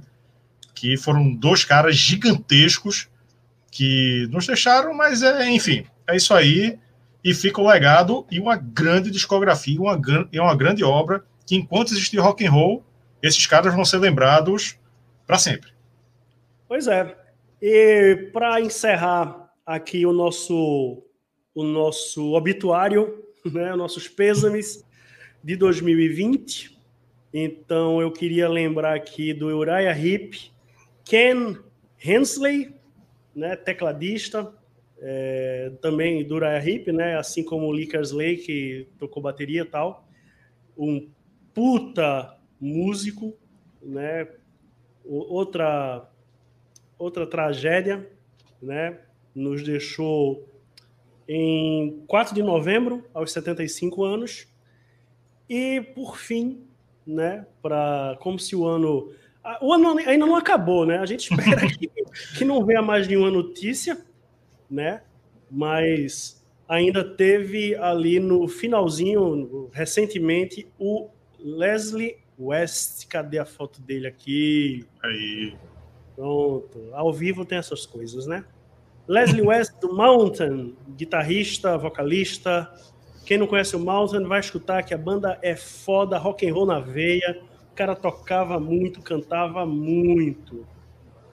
Mas é isso, esse foi o nosso momento triste aqui da live, o nosso obituário. Esperemos que. Claro que teve muito mais gente que morreu, né, de outros estilos musicais, mas a gente separou esses aqui porque tem um pouco mais a ver com, com o canal, com o nosso contexto aqui. É, teve Paulinho do Roupa Nova, né? Que era um, um grande nome também. Sim, mas, sim. É, Paulinho do Roupa Nova, que, que foi recente aí. E, mas enfim, fica aí o, a obra da galera. E vamos embora. Vamos embora terminar esse ano, 2021, né? Para é. ir para 2021. Antes de colocar os próximos convidados, vamos ler o, os comentários aqui da galera. O Luiz Silva não sabia do falecimento do Ken Hensley. Pois é. O resenhando, Daniel Pitway teve o Wasted também, sim, verdade, além de ter substituído o Rudy Sarzo na banda do Ozzy. É... O Hansen Lima, Michael Schenker é o Ed Van Halen da Europa, né? O Wagner BR falando do Martin Beix, que é o sexto integrante do, do Iron Maiden, né? O Hansen Lima também dizendo aqui, produtor genial, tá na história do heavy metal. É... E aí tem diversos comentários aqui, Bob Esponja, né, Cristiano? É muito foda, realmente é. Né? Hansen Lima, 2020 foi o ano do choro e do medo, é verdade. E Sweet Victory, aqui o Thiago Rodrigues, além do Bob Kulick, tem o Eric Singer. Sim, sim, é isso aí. É isso aí. Vamos lá, né? Vamos colocar a galera. Lá. Bora lá, agora dois outros grandes nomes aqui que fizeram parceria aqui com o canal. Esse ano, vamos lá, produção, pode colocar eles aí, Domacito e Tiago Lobo. Domacito Lobo... spoiler já, né? Domacito É, mas a gente já apareceu no canal dele, tanto eu como você, né? Olha então... o spoiler aqui, ó. O spoiler é esse aí. para quem, pra quem tá vendo, né? Porque lembre-se que estamos no podcast, hein? Centésimo episódio é, do verdade. podcast. É, eu gravei o. Bom, o spoiler tá mais do que na cara, né? A gente gravou uma resenha aí do Manowar, que vai entrar na primeira semana de, de, de janeiro vai ter Manowar aqui no canal. Oi, eu, eu, vim até com a camiseta do Manowar aqui para que é pra Cavalo galera de já... fogo. que é pra galera Cavalo já... de fogo. pra, animar, pra dar uma animada, é que vocês estão muito tristes falando de gente que morreu aí. Do, é, do então vamos alegrar. Pronto, então quem está com a gente também, se apresentem aí vocês. Tiago, Tiago que não, não era produtor de conteúdo, está sendo transformado num produtor de conteúdo aqui no Tomar Uma. E aí, Tiago, quem, quem, não, quem não lhe conhece ainda, se apresente aí, que tem pessoas novas aí na live, tem pessoas que estão no podcast acompanhando o centésimo episódio. É, inaugurei aqui esse ano né, com vocês, fui convidado aí, sou vocalista de duas bandas, da Revolution, uma banda de Beatles, e da Retroback, uma banda de anos 80. E é isso, tenho um gosto bem eclético também, sou apaixonado por Iron Maiden e vários outros estilos musicais aí. Acho que sou um pouco mais eclético do que, do que Rafael, arrisco dizer. mas, talvez, mas é talvez, talvez. Talvez, talvez. Se a gente abranger aí muita coisa. E é isso aí. Vamos embora. É, teve, foram quatro episódios, né? Foi Osmosis, do Ozzy Osmosis, a Nirvana, Pink Floyd. Útero, Pink Floyd, primeiro Pink Floyd, Vision Bell, uh, Nirvana em Útero, Osmosis, do Ozzy, e agora Mamonas Assassinas. É, Mamonas Assassinas, que eu expliquei para Flávio Bandeira, que é o nosso setorista aqui, que, né, pô, eu tive que é. chamar Tiago, né, porque, né, porque tem, tem, todo o contexto histórico aí, né? Da nossa, fez e... parte da nossa vida, né? Da nossa adolescência é. e pré-adolescência. É. É. E aí, aí, Dom Marcito? Dom Marcito, se apresenta aí para quem ainda Opa. não lhe conhece. Eu sou o Márcio, né? Eu sou do, do, grande canal Dom Marcito, tá aí na, tá na descrição aí. eu sou eu sou professor de história, como eu, eu vou falar lá na frente, lá no, no Manowar, né? Eu sou professor de história, é, tenho um canal aí no YouTube, o Dom Marcito, desde 2008, mais ou menos, e eu sempre coloquei conteúdo ligado às coisas que eu fazia com os alunos, né? É, e aí, na, durante a pandemia, eu falei assim, ah, cara, quer saber? Eu comecei a entrevistar os meus amigos professores, que eu sempre, eu sou, como eu já falei, professor de história, eu, eu gosto da história da pessoa, da memória afetiva que ela tem com alguma coisa ali e tal. E aí eu comecei a entrevistar os amigos, né? E aí eu falei assim, pô, cara, essa pergunta aí, ô, ô Yuri, Olha, agora saquei, cara. Agora saquei. É a melhor banda do mundo. então, olha lá. E aí eu comecei a fazer o outro quadro, que é o Esse é Minha Cara, né? Que é onde que eu convido a galera para falar sobre os cinco álbuns, é, seus cinco álbuns prediletos ali. E, obviamente que isso aí é uma desculpa para a gente bater um papo ali, falar de outras coisas e tal. Né? Vocês dois já participaram, então falta aí, mas o, o Bandeira participou, né? Então, eu tô, eu, eu, tô só aqui filmando aqui a galera que o Yuri falou que eu roubo os convidados de vocês aí. Eu, eu, tô, eu tô nessa agora, né? E a gente fez um especial sobre no metal também, que foi da hora, né? E, e é isso, cara, né? Tamo aí. É, agora eu fiz os adesivos também do canal, olha só que bacana, ó. Olha. Vou mandar para vocês aí também depois. Passo o endereço lá, depois vou mandar uns para vocês aí. Eu, tô, eu, eu, tenho que ter cara de judeu e tenho que agir como judeu também, então tem que vender os negócios aí, né? então é isso, então, estamos aí, cara, chegando perto dos 8 mil inscritos já no canal, 7 mil e alguma coisa. Né? A, a grande questão né, é essa, essa, esse lance do engajamento, né?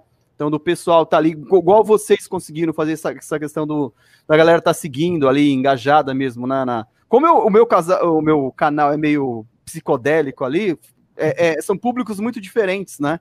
Então, é, tô, tô aí, cara, tô na, na, nadando contra a maré. Vamos ver no que que dá. é isso, é isso, é isso. Mas vamos lá, a gente faz a mesma pergunta que a gente fez lá para o Flávio e para a Jéssica, fazemos agora para Tiago e para o Márcio. Quais são os destaques de vocês de 2020? O que é que chamou a atenção? Discos, lançamentos, que vocês gostaram, ou de repente que não gostaram, que se decepcionaram, sei lá? Quem começa? Começa aí, Dom Marcito. Opa, pode ser. Cara, então é, é, assim, né? Vocês falaram aí de muita coisa que eu não tinha percebido, né? Acho que assim, o que ficou mais evidente foi a questão do álbum do Sepultura, que eu ouvi algumas músicas, eu não ouvi inteiro. Eu quero comprar o CD para ouvir, eu não quero ouvir na internet, não quero ouvir no YouTube, então eu dei preferência para outras coisas nesse momento, né? E o ACDC eu ouvi a música que eles liberaram lá, que é do Shot in the Dark, né? Que tem no. Tava no. Acho que foi a primeira, até fiz um. um foi o primeiro react. Isso. Eu ouvi, né? Cover do Ozzy, bacana. Tô zoando. Né, mas aí, eu, eu, eu fiz o contrário, cara. Eu, eu olhei mais pro Brasil esse ano aqui. Então, assim, eu fui vendo dicas de bandas brasileiras e eu fui. Uma, uma coisa foi puxando outra, né? Então, em vez de ficar olhando mais para fora, eu olhei para dentro do Brasil, né? E aí, bandas que cantam tanto em português quanto em inglês, eu fui, fui nessa, né? E aí, se vocês me permitem, eu separei aqui, eu vou mostrar o CDzinho aí, fica a dica pra galera, né? Acho que assim, dois discos que são mais recentes né? É, o, o, do Drowned, que é uma banda de Minas, pancada. Esse disco aqui ele é todo de, de covers, né? Então, assim, é uma banda porrada, trash, lá de Minas, que fez cover de várias músicas, assim, inclusive do Iron Maiden, é, do disco mais. Do, do, do, Como é que chama lá o de 2000 lá? O. Esqueci o 2000, nome lá. 2000 é o Brave New World. Brave New World, isso. Eles fizeram cover de uma música daquele álbum, né? Então, da hora. Então, é, é, esse disco aqui é desse ano. Se fosse para indicar, assim, começaria ouvindo Drowned por aí. Essa outra banda aqui também, que é o Vikram, que é uma banda do Sul. Tem cara do Brasil inteiro. O vocalista mora em Petrópolis, o guitarrista é do, do Rio Grande do Sul. E é uma banda brasileira, só que eles buscam influências árabes, hindus, é, do sul da Espanha. Então faz um, um, som temático, assim, né? Um disco conceitual, bastante interessante também. Tem o canal deles aí no YouTube, que é, tem bastante coisa, tem bastante material. Né? Aí outras coisas, Toata de Danã, que eu sempre o pessoal tava falando. Olha, Tiago. Tal. Falei dessa banda aí. Só, só uma pausa. Tiago, faz umas duas semanas, é. ele, ele mandou um zap, ó, oh, escuta essa aqui, Toata de Danã. Olha. É, eu, tá. eu, e por acaso já tinha escutado, porque o, o Spotify tinha me recomendado. Sim, o primeiro é. do Tuata é muito bom, que tem Finger and Four lá, Dance of Little Ones. Eu acho que é esse, Isso. o primeiro ou o segundo. Mas esses Adoro aqui. É, pô, é muito louco. E é legal você saber que é brasileiro, uma banda de. E assim, não fica aquela coisa forçada tentando imitar gringo, né? Eles colocam coisas brasileiras, né? Bom, esse aqui, de novo, o Drowned, o primeiro do Drowned. Aí eu conheci o Drowned e fui atrás do Drowned. É, ó. Esse é outro álbum do Drowned. Esse aí é o By the Grace of Evil. Esse aqui acho que é o Beligerante. Aí, outra banda de Minas Porrada, o Eminence. Esse aqui não. Eles estão para lançar um novo álbum agora. Porrada. Lembra bastante o, o Machine Head, Fear Factor da hora. Esse aqui eu sempre quis ouvir, tinha dó de comprar e acabei comprando, Sabaton, né, que é um disco temático sobre a Primeira Guerra Mundial. Tem até uma versão especial que vem dentro de um tanque de guerra, o CD, assim, só que é, mano, é uma fortuna, né? Aí eu comprei o uhum. acrílico aqui mesmo, né? Uh, outra banda legal aí, Chacal, Old School Total aí, né? Esse é, esse é antigão, né? Esse é. Então, eu fiz a live, esse aqui acho que é, 80, é 90, 89, por ali, cara. É. Né? Eu fiz a live com o Fernando, vocalista do Drowned. Aí ele indicou o Chacal. Falei, mano, vou lá, comprei o Chacal. Não é o meu isso aí, predileto, mas é, esse aí é, é, a raiz do metal aqui, do thrash metal brasileiro, né? Bom, o que mais? Ah, aí tem dois álbuns aqui também dessa banda que eu já conhecia, assim, de, de da internet, mas eu fui lá e comprei o Maestric. Acho que vocês fizeram, falando sobre eles também, né? Sim, ah, não, ah, não fizemos resenha, mas eu fiz uma entrevista de uma hora com o Maestric. Com, não, com a banda inteira. Ah, com a banda inteira. Pô, legal. A banda inteira. Pode vir aqui no canal que tem com a, com a banda excelente, inteira. Excelente, excelente. Esse aqui, Fizemos uma conferência, tocaram aqui no Abril pro Rock. Esse, esse disco aí é foda. Muito bom. O, o Expresso Primeiro... della Vita Solare. E Solare. vai sair em 2021, vai sair o Expresso della Vita Lunare. Lunare. Que, é, porque são 12 músicas representando as 12 horas do dia. Esse daí, o Solare e o Lunari vão ser às 12 horas da noite, né, para fechar um, dois álbuns é. temáticos aí. E Fábio Caldeira pa participou do, do, CD, do próximo disco de estudo de Edu Falaschi, que ele está para lançar agora. Hum. E Fábio foi o grande parceiro dele na composição. Oh, que honra, hein, cara? E eles é. são bem simpáticos, né? Assim, são bem acessíveis. São muito gente boa, são muito gente boa. É, é, é, você falou tudo, cara. Esse álbum, o, o próximo, pelo que eu ouvi os caras falando, o Lunari vai ser mais dark, vai ser mais pesado, mais sombrio nesse é. sentido, né? As letras. Esse aqui é uma coisa solar mesmo, né? Solar, aquela coisa pra cima e tal. Uhum. Banda também que, cara, que eu não conhecia, que eu gostei demais, o Ibria. Né? Foda, muito bom também. E o, o vocal saiu, né? Já entrou um outro agora. Tá, o Samson, Yuri Samson saiu, o cara canta demais, velho. E é, se eu comprei esses dois álbuns, achei porra do caramba. É tudo coisa que eu fui descobrindo aí durante a pandemia, o, o Yuri. Se liga. Esse aqui, né? O, o Devotos, Devotos. Eu comprei direto com o Canibal, ele mandou autografado. Comprei o livro também e tal. Então, demais também, muito bom. E aí, duas bandas, duas bandas aqui de São Paulo que eu queria indicar pra galera, né? Que é o Ossos Cruzados, que é um horror punk, horror punk, né? Que fala. Então, músicas com temas de, de filme de terror, assim. E o meu adesivo aqui foi desenhado pelo vocal aqui, pelo pelo André Honorato. O cara desenha pra caramba essas capas, tipo de, revi de gibi, assim, de, de creep show e tal. Pra caramba, da hora, Ossos Cruzados. E outro é o Moqueta na Orelha também aqui, demais. Né? Então, cara, eu fui, fui nessa, cara. Então, assim, esse, o Paul McCartney, o Bon Jovi, eu, eu, eu tô no Blaze of Glory ainda, eu tô chegando. tô chegando. Não tá perdendo nada, não tá perdendo nada. Por isso que eu não falei tá. que eu prefiro, entre o Bon Jovi e o Paul McCartney, é que eu não gosto muito de Beatles, né, cara? Eu comecei ouvindo Black Sabbath. Eu tô tentando ouvir Beatles agora, né, mano? Então, é, é, é difícil, né, cara? Você tem que fazer um exercício. Pink Floyd já, já conseguia, já, pum, o, o, eu adoro o Roger Walter. Agora, nos Beatles, eu tô chegando aos poucos, cara. Eu preciso envelhecer mais uns 10 anos aí, aí acho que eu consigo chegar lá na boa. O cara do Pink Floyd tá do teu lado aí, hein? Tá aqui, tá aqui é, embaixo não, de mim. Então, vocalista, vocalista de uma banda dos Beatles aí, da Revolution. mas, é, mas, mas é, eu, eu vou falar agora para ele também que eu, quando entrei na banda, eu não gostava dos Beatles muito, não, hein? Eu fui chamado porque eu cantei em outras bandas e tal, a galera gostava da, da, da minha voz e tal, eu cantando. Mas eu falei pro cara, eu disse, ó, eu não conheço muito Beatles, o que eu conheço eu não gosto muito. Eu só conhecia Beatles basicamente do que, gente, do que eu escutava junto com o Rafael aí na infância da gente, na casa de um pai, de um grande amigo nosso, que ele gostava bastante de Jovem Guarda e gostava de Beatles também. Eu conhecia aquelas músicas do, do que chamam o Ye, Ye, Ye né, dos Beatles, aí, Twist and Shout, é, Michelle, essas músicas mais, mais batidas, né, mais bala. E aí quando eu entrei na banda... Né? Isso, essas músicas, Ticket to Ride, né, I Wanna Hold Your Hand, enfim, Help... E quando eu entrei na banda, foi que eu comecei a ter contato com o lado que chama o lado B dos Beatles, né? Que aí seriam as músicas mais cabeçudas, digamos assim, a fase mais psicodélica deles. E aí eu comecei a achar realmente mais interessante, né? Comecei a gostar um pouco mais da banda. Mas eu toco na banda, eu sou vocalista e gosto bastante. Mas como o Rafael falou aí, não é minha banda preferida. Minha banda, como é a, o Manowar aí para o Domacito, a minha é o Pink Floyd. tu chegasse a, a, conhecer alguns lançamentos desse ano, tu consegue destacar alguma coisa, Thiago? velho, vocês voltaram junto com uma, uma enciclopédia aqui, praticamente, humana aí, da, da, música. Então, assim, vou fazer feio total, porque não, assim, eu, eu fiquei bem parado esse ano na pandemia e escutei muita coisa, vou dizer que eu escutei muita coisa de Spotify, que não, não...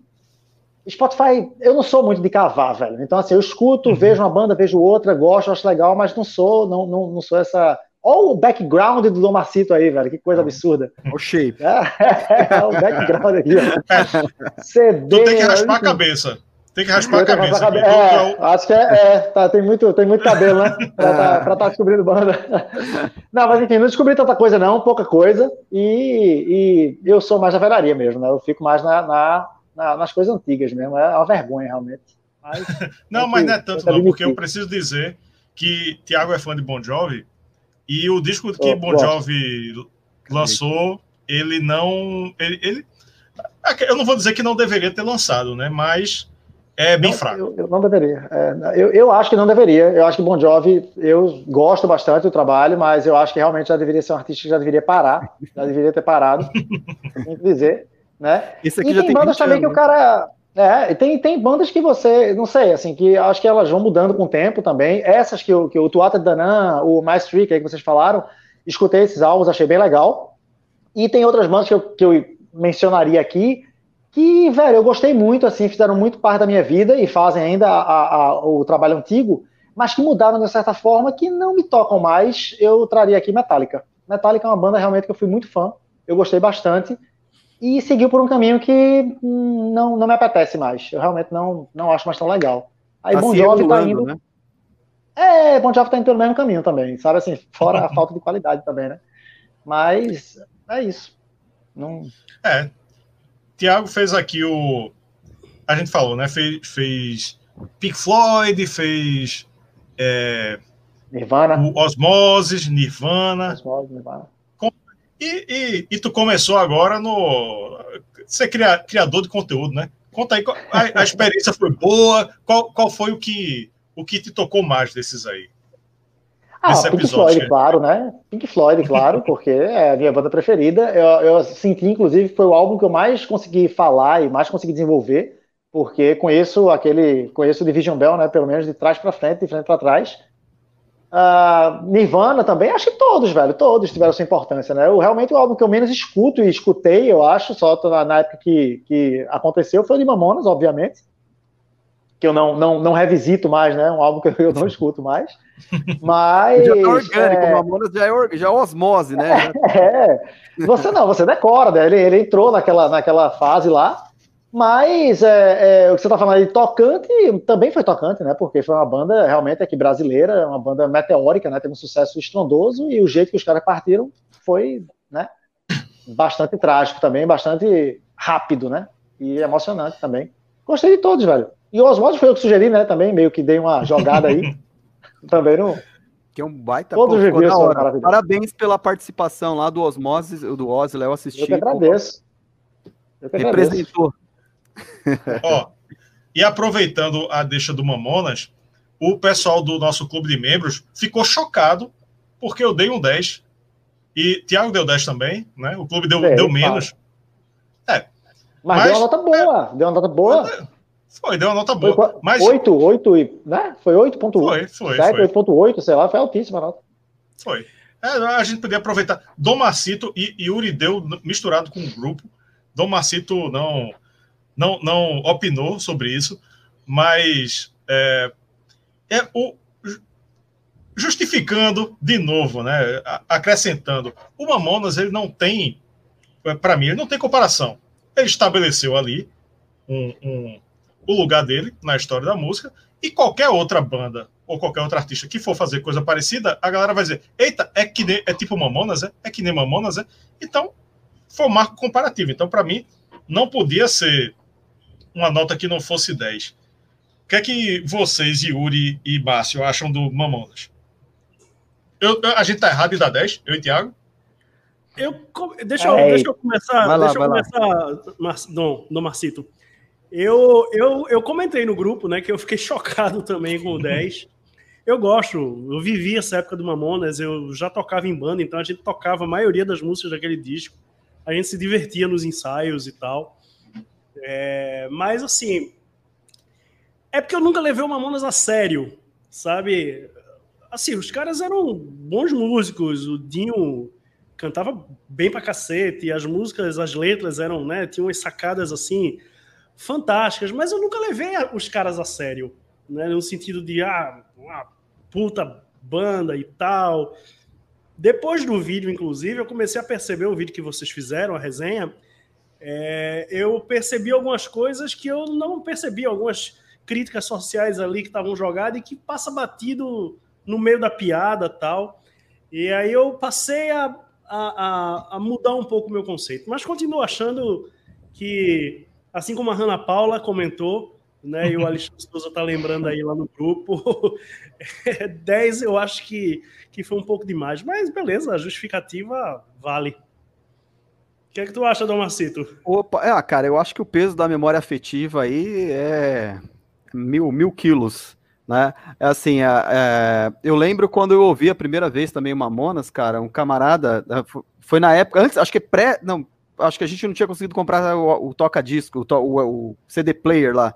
Então tinha um deck em casa, o cara me emprestou uma fitinha pirata dos Mamonas, assim, eu saí do primeiro ano do ensino médio, eu cheguei em casa, coloquei, cara, eu não aguentava, eu chorava de rir, assim, era demais, assim, aquela, a, a, a verve dos caras ali, né? E eu acho que é isso, assim, é, dificilmente a banda conseguiria fazer um segundo disco como o primeiro, né? Mesmo se, se tivessem continuado aí e tal, né? É, eu, eu acredito que vale sim um 10, cara, porque, pô, é, é, animado demais, é rock. Por mais que você, pô, pega a Devil Metal lá, é sepultura aquilo, velho. Né? Eles conseguiram pegar um pouco de cada ali, e os caras tocavam pra caramba, né? Eles eram músicos que estavam há muito tempo ali batalhando ali com a Utopia. Acho que vale vocês fazerem, ó, olha a dica, hein? Faz um do Utopia, um faixa-faixa do Utopia. Que aí vai, vai mostrar um outro lado dos Mamonas pra galera aí. Né? Então eram, eles, eram, eles meio que simulavam ali um Legião Urbana, era um rock mais sério tal, né? Era até legal, mas assim, não ia chegar em lugar nenhum, porque era igual um monte de banda, né? E aí a sacada do, do produtor lá, como que é o nome do produtor que eu esqueci? Do, Rick, do Rick Bonadil. Rick Bonadil. Rick Bonadil sacou o Dinho fazendo palhaçada ali, cara. E aí não teve outra, né? É, é, é, foi uma pena, cara, assim, quando todo, quando todo mundo acordou no domingo e colocou no, no, no Google e não viu bunda, viu os, a morte dos mamonas, né? Foi triste pra caramba, né, cara? Mas é, é uma. Eu, eu, assim, a gente tinha o CD em casa lá dos Mamonas, sempre quando tinha festa tocava o CD inteiro, menos Devil Metal, né? Todo, quando chegava na Devil Metal todo mundo pulava. Né? É, e eu não tenho mais o CD dos Mamonas, eu preciso comprar um novo, cara. Porque assim, eu, banda dos anos 90, eu, eu tô querendo. Eu tô assim, eu tenho bastante coisa já, bandas tipo Raimundos, os Teobaldos, os Scuba. Eu vou atrás dessas coisas, né? Do Mamonas eu não tenho ainda, eu preciso ter um, um outro CD do Mamonas para substituir aquele das festas lá dos anos 90 que sumiu. Mas, pô, eu, eu, eu ia junto, eu dava 10 também, brincando. olha aí, olha aí. É, eu, eu, eu pensei esse comentário aqui do Hansen Lima, né? Eu acho muito divertido o primeiro álbum do Massacration, que é a versão 100% heavy metal do Mamonas, porque nós estamos pensando em fazer uma resenha do Gates. Gates cadê, of. Cadê? O primeiro, o, primeiro, o, o do frango, é, o do, do galeto.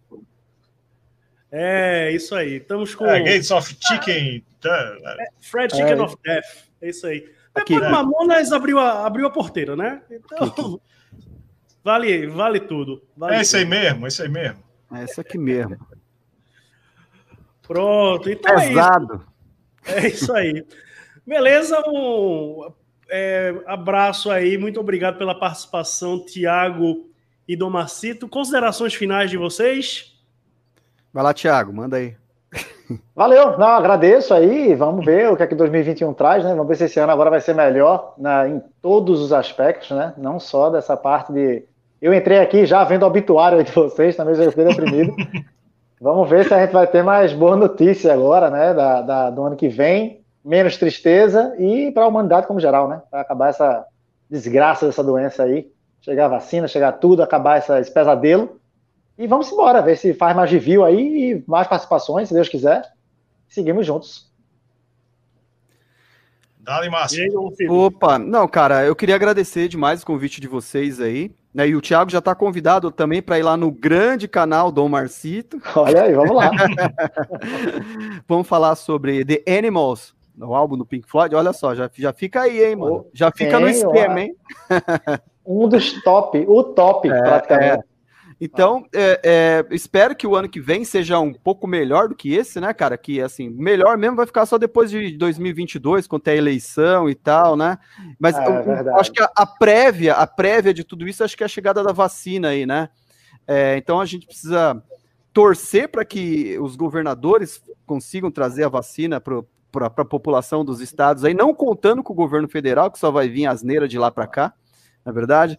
E, e, espero que as pessoas se conscientizem também, né, cara? A gente vê pessoas indo para a praia com uma situação como essa, indo para para quiosque. O Réveillon, bicho, o Réveillon, tá tudo lotado no Réveillon. Pra todo canto, para todo canto. É. Cara, é assim, mano, eu, é, é, tá dividindo mais ainda, porque eu tenho visto colegas que têm feito isso, mano, eu já bloqueio lá e falar, não dá, cara. Porra, a pessoa tá vendo a situação que a gente tá e o cara tá indo pra praia, tirando foto de piscina, porra, se liga, ah. né, meu? Então, espero que seja melhor. Né? Um pouco melhor, assim, não vai melhorar muito logo de cara, não, mas já, já é um prenúncio de alguma coisa, como já dizia Raul Seixas. Né? Difícil então, é piorar, né, velho? Difícil é piorar. É, é Pelo cara, menos isso. esse, é, virou o Brasil da piada pronta, né? Ah. Mas é, é, é, isso, eu queria agradecer demais, parabéns aí pelo, pelo, pelo público que vocês conseguiram, pelos 12 mil inscritos. É, eu aprendo demais com vocês, né? O, o, testa, o testament, testament mesmo que foi falado aí. Eu ouvi lá o Return to the City of alguma coisa, não lembro, lá atrás, é um vivo dele. Né, que é bom pra caramba. Esse, esse último aí eu não ouvi realmente. Concordo com o Yuri quando ele fala que tinha que ser lá o, o top, o, o tinha que ser Big o Antrax, o Big Five, Big Five. O, o, Anthrax tinha, o Anthrax não, tinha que tirar o Anthrax e colocar o Testament, na minha opinião. Coitado do Andrews. tá. Cara, então é isso. Só agradecimento aí e fortalecer essas redes, né, cara? Então é importante aí. A gente vai ouvir aqui o convidado de você. Tem o Ederson Leão também, que é o cara da hora, tem um canal aqui do interior de São Paulo. Queria indicar para quem não conhece, dá uma chegada lá. Ele é especialista aí no, no Angra.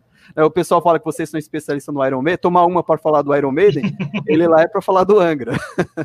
tá? Mas em janeiro, em janeiro nós vamos tomar uma para falar do Black Sabbath. Opa, aí, ó, aí sim, demorou. Então é isso, galera. Obrigado. Também Beleza, agradeço, galera. Obrigado. Até uma próxima aí. Valeu.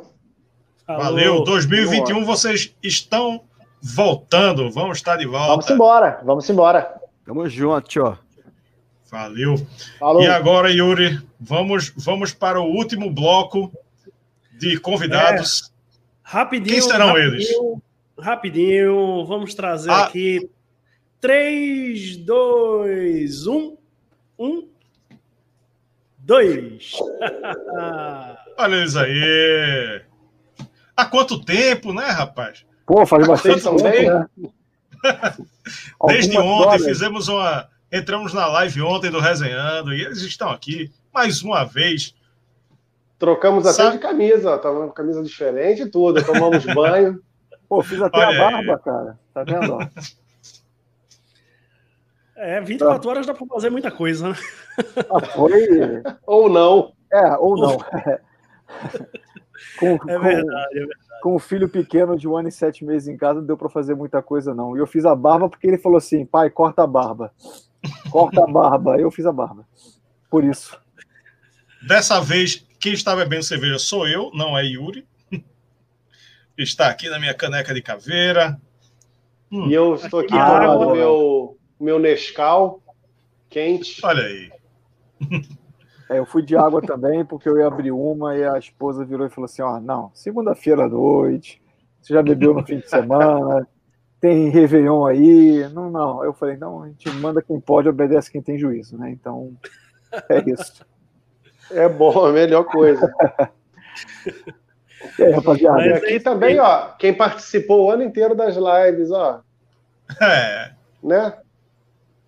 Ela não pode vir aqui começar a live que ela vem participar. Já fizemos uma. É, já anunciamos aqui no, na live que, que teremos o Janeiro Saba no canal. E eu, eu vou dar um semi-spoiler.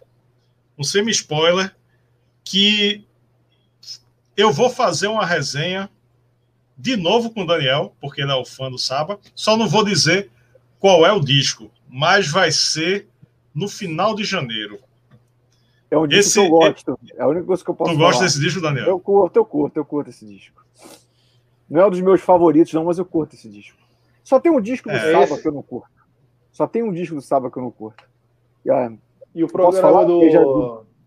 Não, tá. vamos, segurar, vamos segurar ah, o audiência. Não, não, eu, eu, ia falar o disco que eu não curto do Saba, porque aí não sou Ah, sim, claro, claro. É o Forbidden, o único disco do Saba que eu não curto. O resto. E ó, o Alexandre aí, ó. Alexandre, calma que vai sair do papel, Alexandre. Houve alguns.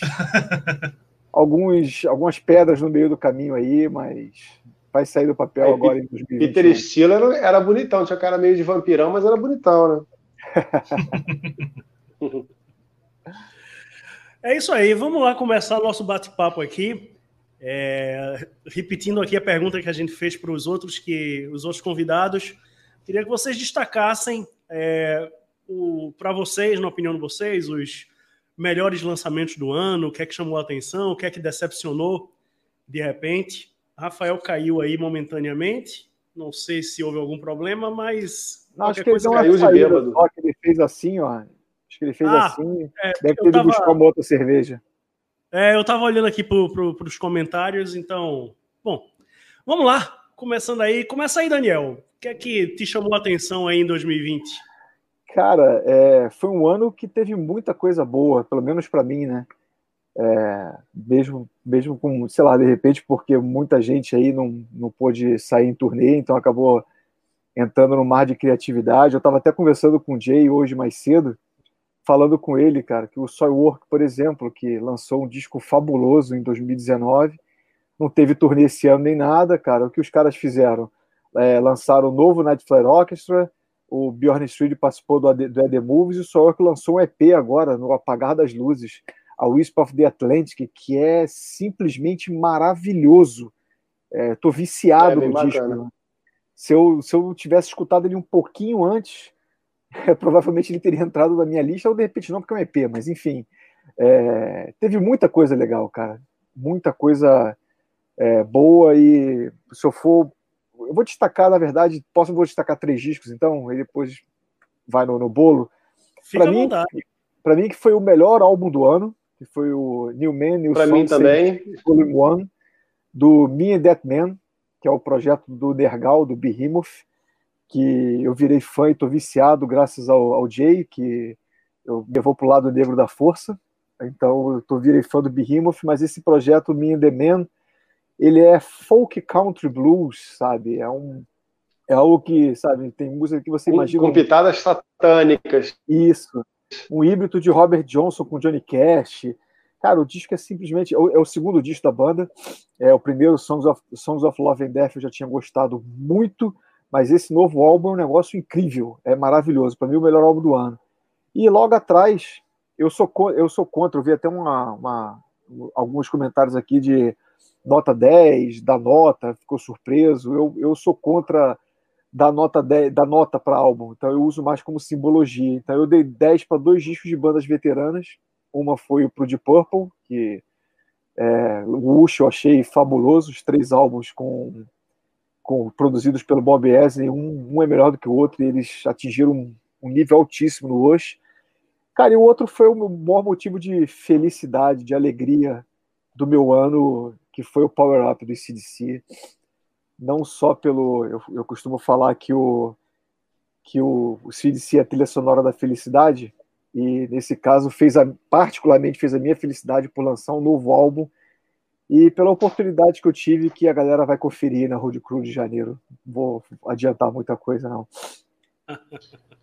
Olha aí, nota é bom para para o debate, né? Para você trazer os é. fãs, os haters, e os, os em cima do muro, todo mundo para o debate. E é, o, o, é interessante. Claro que nota é, não, não, não reflete a qualidade do álbum, né? Cada um tem sua percepção, né? E, e, Cara, e que... até, até é. o momento que, da pessoa, né? É, o que, o que, o que difere o disco 8 para 8,5? O que seria esses esse 5 pontos percentuais aí que, sabe, 0,5 aí que qual a diferença disso? Enfim, eu, eu, eu resenho primeiro que. Igual a escola de samba, né? É. O cara, o cara pega lá, é, alegorias e adereços, nota 9.9. 9.7. Porra, o outro tirou 9.7. É, 9.9 por quê? Caiu uma pena de uma fantasia no chão, só ele notou ali, foi a única coisa errada no desfile todo para não dar 10, deu 9.9. Eu particularmente sou contra, mas eu entendo exatamente como você falou, Rafael. Eu entendo o sentido da, da, da nota, né, cara? Mas eu acho que basta você ler, é, ver a opinião de quem está escrevendo, está é, é, tá assinado, ou seja, resenha a opinião, cara. Entendeu? Se você acompanha quem escreve, acompanha o trabalho. É, eu, quando era leitor, muito antes de fazer faculdade de jornalismo, eu lia pra caramba e me identificava com as pessoas que escreviam. Então, óbvio que você tem que ouvir aquilo ali e tirar a sua própria conclusão. Mas se o cara falava bem de uma banda, de um disco, pô, eu ia lá, pô, esse cara aqui ele costuma acertar no, no, das coisas, vou lá conferir. Eu acho que deveria funcionar assim, mas enfim, mercado é mercado, né? Pois é.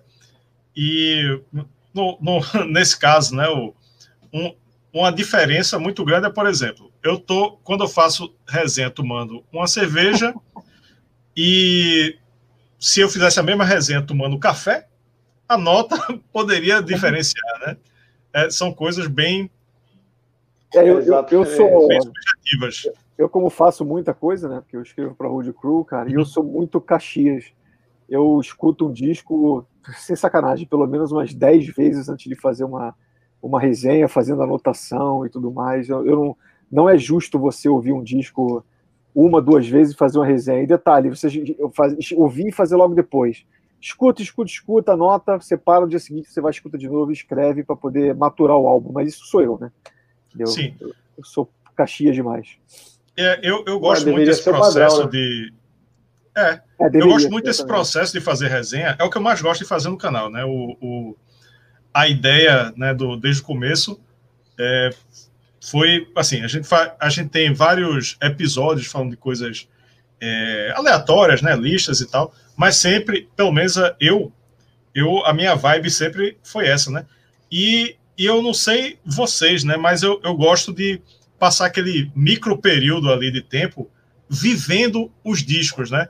Então a gente decidiu fazer tal disco. Então eu vou passar um dia ou dois ou três escutando aquele disco e pesquisando aquilo e vendo as referências, não sei o quê, até chegar o dia da resenha. É, a gente tá, tá aqui numa segunda-feira. Na eu e Yuri vamos gravar uma resenha na quarta, depois de amanhã.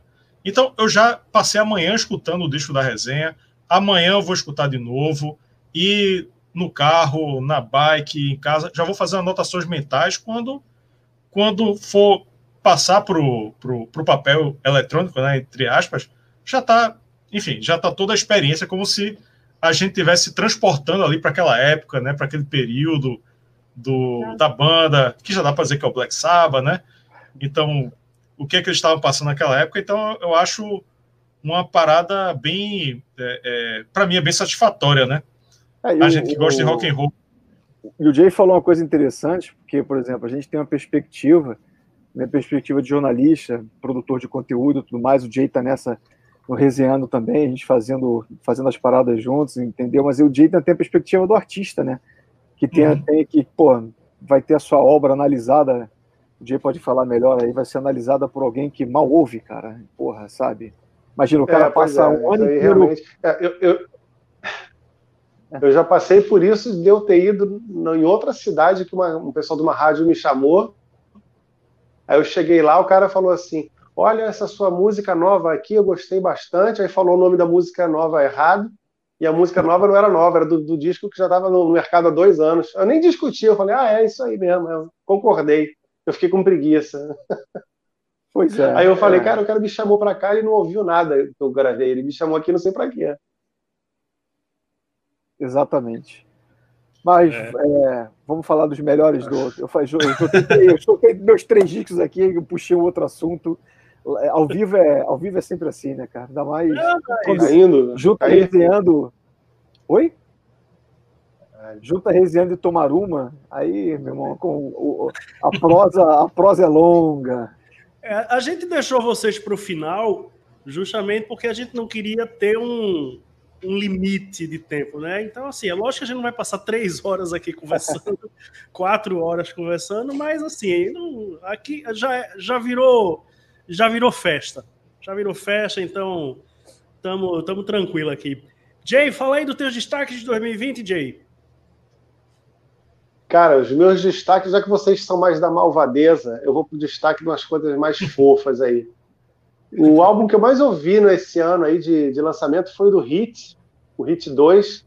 Para quem não conhece, é a banda sueca de, de hard rock, um pouco de AOR, do princípio dos anos 2000. Aí lançou no princípio do ano, né, Daniel? Que a gente fez até uma, um programa sobre o disco. É o Hit 2, bem legal mesmo, é, para quem curte aquele tipo de hard rock arena, cheio de refrão, cheio de gancho, cheio de solo, bem legal, bem produzido pra caramba. E também queria destacar um que quase ninguém falou, cara, que eu achei muito legal, coloquei até na minha lista aqui que vai sair em breve do nosso programa, é o Tokyo Motor Fist, que é um projeto do Ted Polley do Danger Danger com o, o guitarrista do Trickster, que também é outra banda ultra farofa aí dos anos 80 e o som é bem Danger Danger, né? Assim, é um pop rock meio Def Leppard, assim, não sei se o Daniel vai gostar justamente por causa disso. Mas assim, disco legal pra caramba, divertido, descompromissado, só pra você ouvir e curtir. Falou e vocês falaram de, de banda. É, já espirrou. E vocês que falaram de banda veterana que lançou coisa bacana, eu queria destacar o que saiu há pouco tempo do Sodom. Cara, eu achei um descasso esse último disco do Sodom. Só achei ele um pouco longo, mas achei muito legal. A banda tá melhor do que nunca, tá mais afiada. Não sei se com um novo membro na banda o som ficou mais apurado, mas assim, eles estão com um trabalho de guitarra melhor. Tá? Eu achei a, banda, melhor. A banda voltou a ser um quarteto, né? Tá com duas guitarras é. agora, então isso deu uma mas encorpada. Eles um disco que é muito o bom. O som está mais encorpado e está mais trabalhado, que eles eram mais crus, mais secos, assim, eu achei mais trabalhado, curti muito esse disco, achei muito legal. Preciso escutar, não, não, não escutei esse aí, só não é? É, é Gênesis. Gênesis, Gênesis, Gênesis 19. Isso. 19 é o 19 em algarismo romano. Isso. Eu queria aproveitar, queria perguntar um negócio que vocês falaram é, na live. É, na live. No, falaram na live e falaram no vídeo de, de, de, Natal de vocês. Vocês estão lançando um rótulo, porra. É, cara. Quem devia lançar o rótulo era a gente e vocês estão lançando o rótulo. Explica aí como, essa, como é esse negócio, que, como é que veio esse, essa ideia da, da, da cerveja resenhando rock. Cara, a gente estava querendo já fazer isso aí faz um tempo, é, até antes da pandemia, mas é, enrola tudo. É, na verdade, eu até falo, as pessoas acham que nós somos organizados, nós não somos organizados, não, muito pelo contrário. Porque todo mundo tem seus afazeres, tem um monte de coisa, então a gente tem sempre que juntar ali uma agenda para poder fazer alguma coisa. E... Eu já cansei de, de, chegar na hora do programa sem saber qual é a pauta. Pois é, acontece. É, é, é um dos charmes do Jay. Então, é, nessa pandemia, acabou que eu, eu tive contato com, com, uma cervejaria artesanal aqui do Rio chamada Rock and Brown. É, rock, N-B-R-A-W, com acento. Eles fazem um trocadilho, né? Com um acento. É, com trema no, no, no ar. E papo vem, papo vai, cara. As cervejas deles são, são muito, mas muito boas. É, eu conversando com os caras, trouxeram algumas para eu experimentar.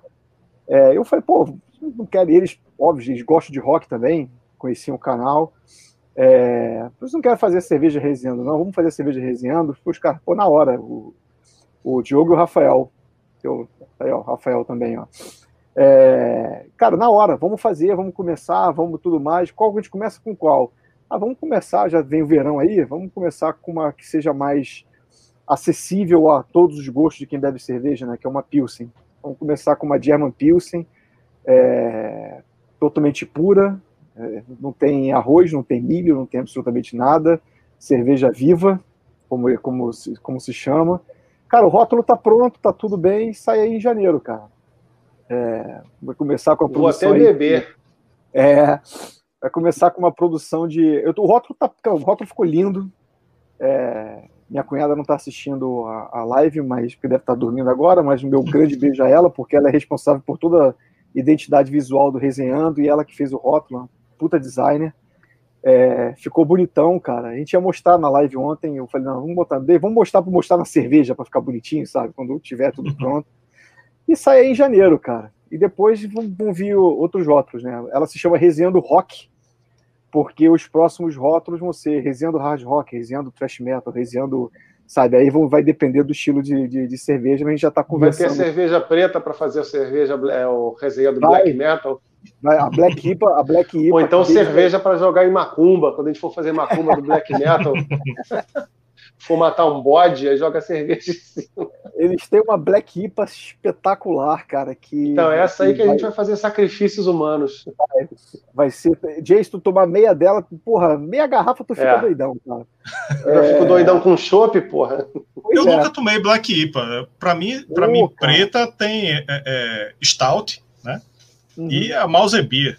Mas não. Black IPA, né? a, a, IPA sempre foi avermelhada, né? É, pois Mas... é. Eles têm, eles têm a IPA e tem a Black IPA. A, IPA. a Black IPA vai ser a resenha do Black Metal. Aí vai ser um rótulo bacana voltado para isso aí. Tem, tem coisas bem legais, cara. Tem coisas bem bacanas aí. Em janeiro sai a primeira leva aí. Bora ver como é que vai ser com um preço legal, um preço acessível. É, a princípio disponível apenas no Rio de Janeiro, porque como é cerveja viva, é complicado você mandar para outros estados por transporte. A gente manda no caminhão da vacina, tá tudo certo. É, mas quando, quando, quando a gente for a São Paulo, por exemplo, a gente arruma lá, vai de carro e mete as garrafas e leva lá para a galeria para vender, faz um contato com uma galera antes e tenta e dá um jeito de chegar uma resenha do rock para vocês dois aí. A gente tem que dar um, dar um jeito nisso aí também. Mas eu tô empolgado, eu tô empolgado com esse negócio, vai ser bacana. É. Falar em cerveja, a gente queria aproveitar aqui também para agradecer a Capunga, que não está mais com a gente, mas esteve com a gente durante boa parte do ano. É... Boa parte do canal, né? Boa parte de vida do é. canal. Você veja que sempre apoiou o canal e eles estão num momento aí de, de... reestruturação. É, exatamente. Aí a gente deu uma encerrada na parceria, mas pode ser que volte, pode ser que não volte. E aí a, a gente está esperando aí o, o, o, o, futuro da, da Capunga, como depois da reestruturação, como é que vai ser, as estratégias de marketing deles. Mas lembrando aí da Capunga, desde antes do canal atingir mil inscritos, o cara, os caras apostaram, acreditaram na gente e ficaram com a gente até até agora, né? Isso, a, a, a maior, feito disso, a maior parte de que o canal de tempo que o canal existe, a Capunga esteve com a gente até hoje. Foi, eu são, lembro. É, são, até hoje são, são amigos e é, portas sempre abertas e, e a gente mantém contato aí e independente de, de estar com a gente fazendo as ações ou não, é uma grande cervejaria com grandes rótulos e grandes projetos e que tá para ir para o Brasil todo aí. Bacana. Boa. Bacana. Tem, Daniel tem, tinha que arrumar uma parceria para a gente fazer também, sabe o que, Daniel? Camisinha do Resenhando. Resenhando Foc. É o nome da camisinha. Não, o nome da camisinha vai ser J Fox. É. Não, não. Ei, camisinha hard rock. Né? Isso. Camisinha hard rock. Todo, todo tipo de onça. e na hora do vamos, e na hora do vamos ver, e na hora do vamos ver, na hora que acontece nos finalmente, toca a música do Poison. Exatamente. Essa é Every Rose has its thorn. É. Ó, o Rafael Richard Dias está falando que tá achando a gente cansado, vai ter que trocar cerveja por energético. Pô, cara, mas você acertou mesmo, Rafael. Eu, eu particularmente, estou cansado pra caramba. A gente fez quase quatro horas de live ontem no Resenhando, que o Yuri e o Rafael participaram, deram prazer para a gente pra, pra, pra participar. É, e hoje eu, o meu pequeno me deu uma canseira absurda. Eu estou realmente um caco, um bagaço aqui. Eu então... tô na boa, tô cansado não, tô na boa. É que, eu poxa, tô, eu tô visitando a casa dos caras aqui, tem que fazer de conta que eu sou educado, né? Não, mas eu, eu tô na boa, eu tô cansado, mas tô na boa. É, é eu também. Anderson, você deu uma boa ideia, cara. Acho que o rótulo é, da é. vai ter que ser estilo black metal, cara, para ninguém entender porra nenhuma, não, cara. Vai ter que ser. Ultra espinhoso. É, exatamente, vai ser assim, cara. É, nesse momento é que a gente lembra que nós, produtores de conteúdo, a gente faz isso aqui na, na raça, né? É, exatamente. Porque vocês fizeram quatro horas de live e cada um tem suas ocupações. É, tipo, e tipo, a gente tá aqui agora nas últimas horas do dia, mas tipo, a gente trabalha também, né? Eu, eu mesmo tive um dia é, muito cheio no trabalho, né? Eu trabalho em televisão, então fiz. É, não, não é, não apareço na, na câmera, mas fiz vários programas hoje, ao vivo, gravado e tal. Cheguei em casa, tomei banho, comi e tô aqui. Você né? tem então... ideia, enquanto, enquanto eu estava assistindo aqui, esperando, vendo o pessoal, estava eu botando um post sobre o Leme, que cinco anos da.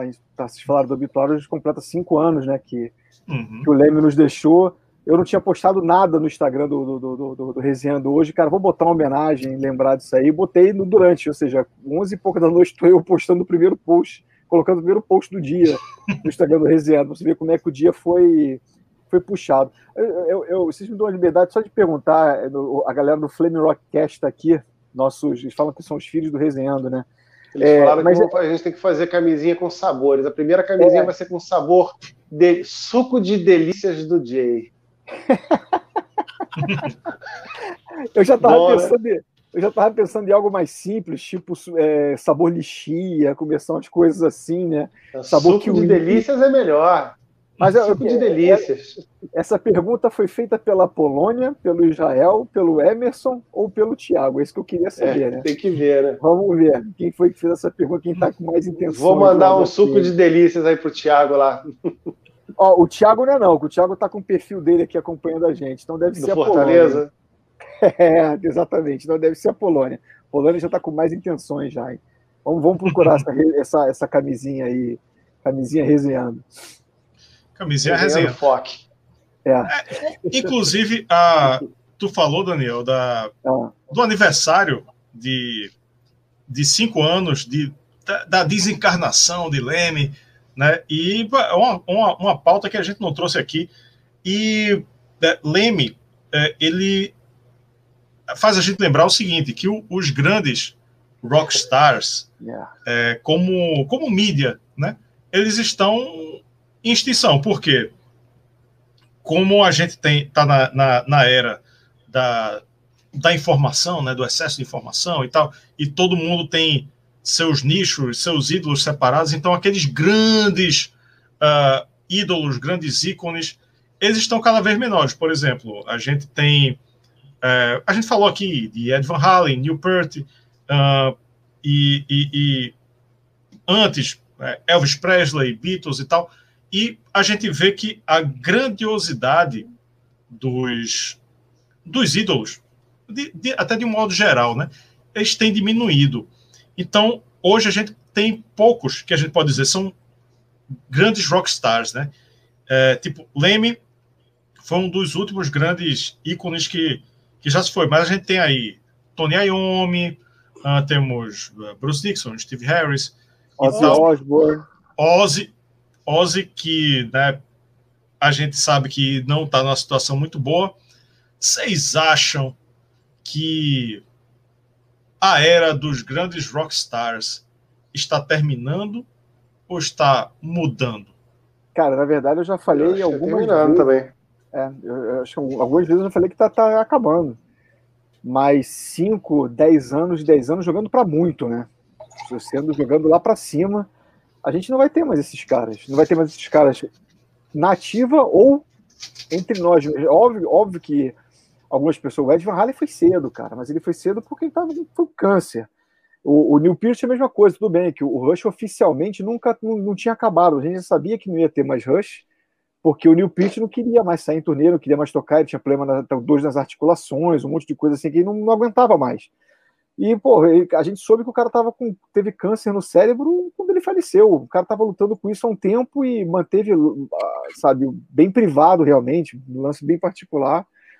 Mas apesar desses caras terem ido cedo, a gente está vendo bandas como o Black Sabbath já acabou.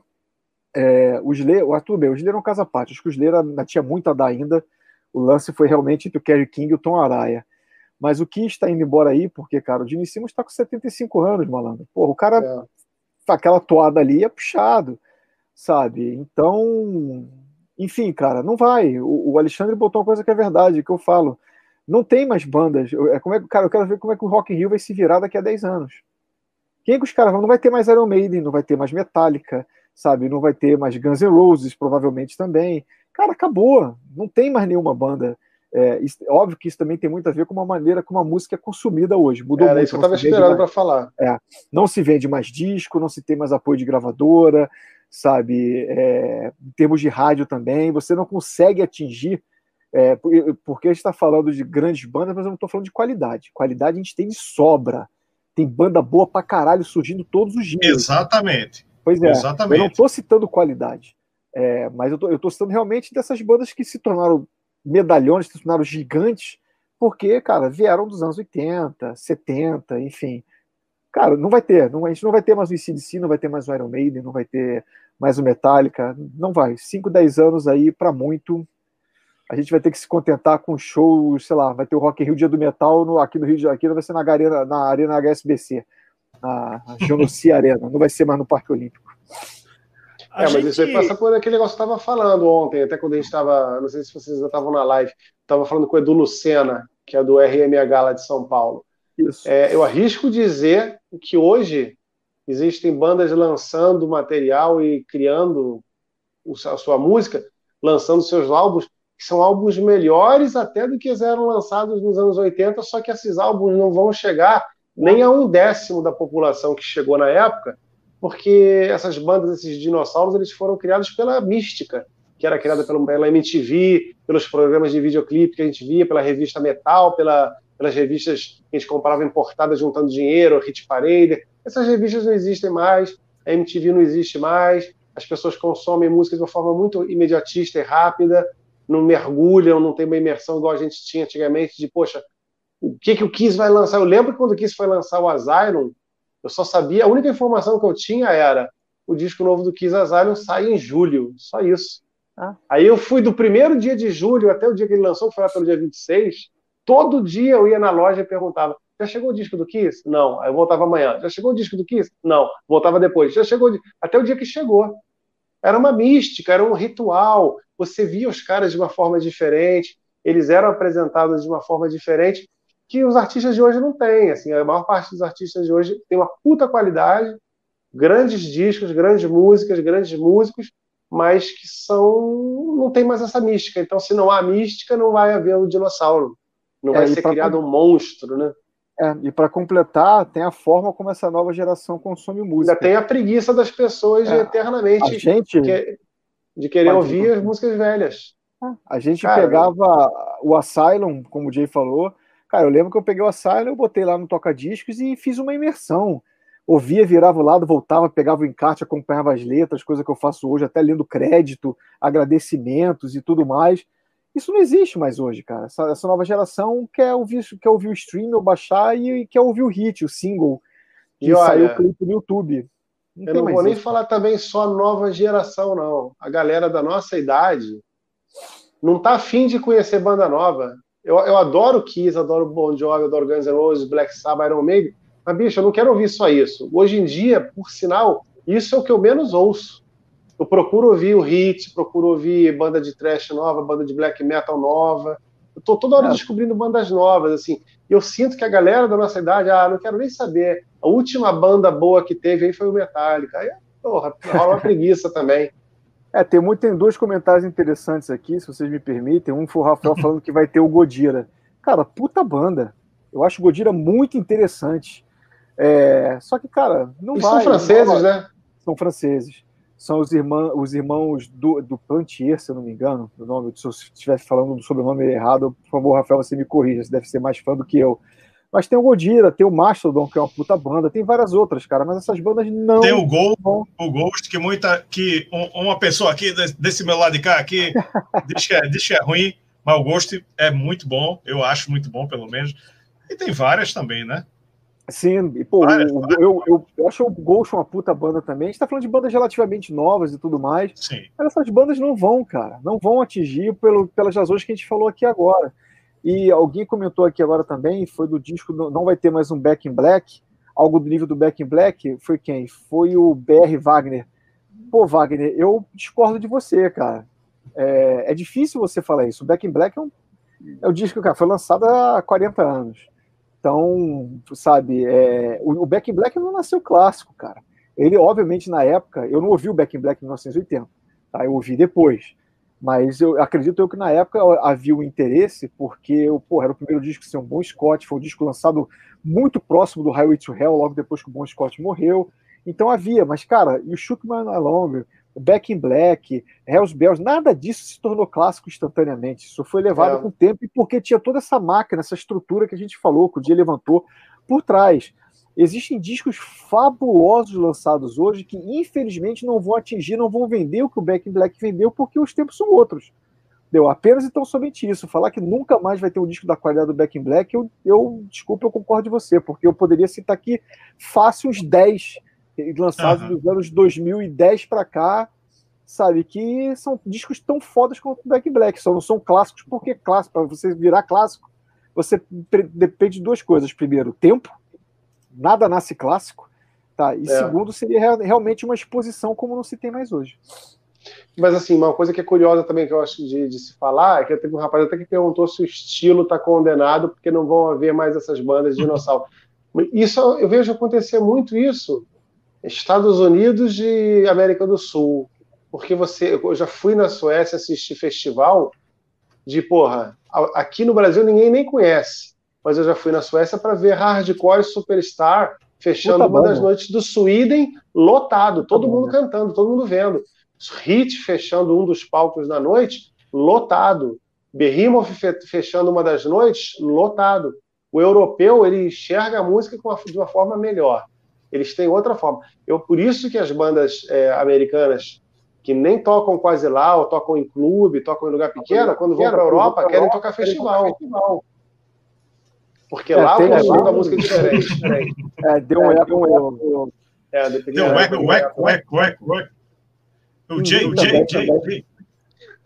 Oi, deixa, oi. deixa.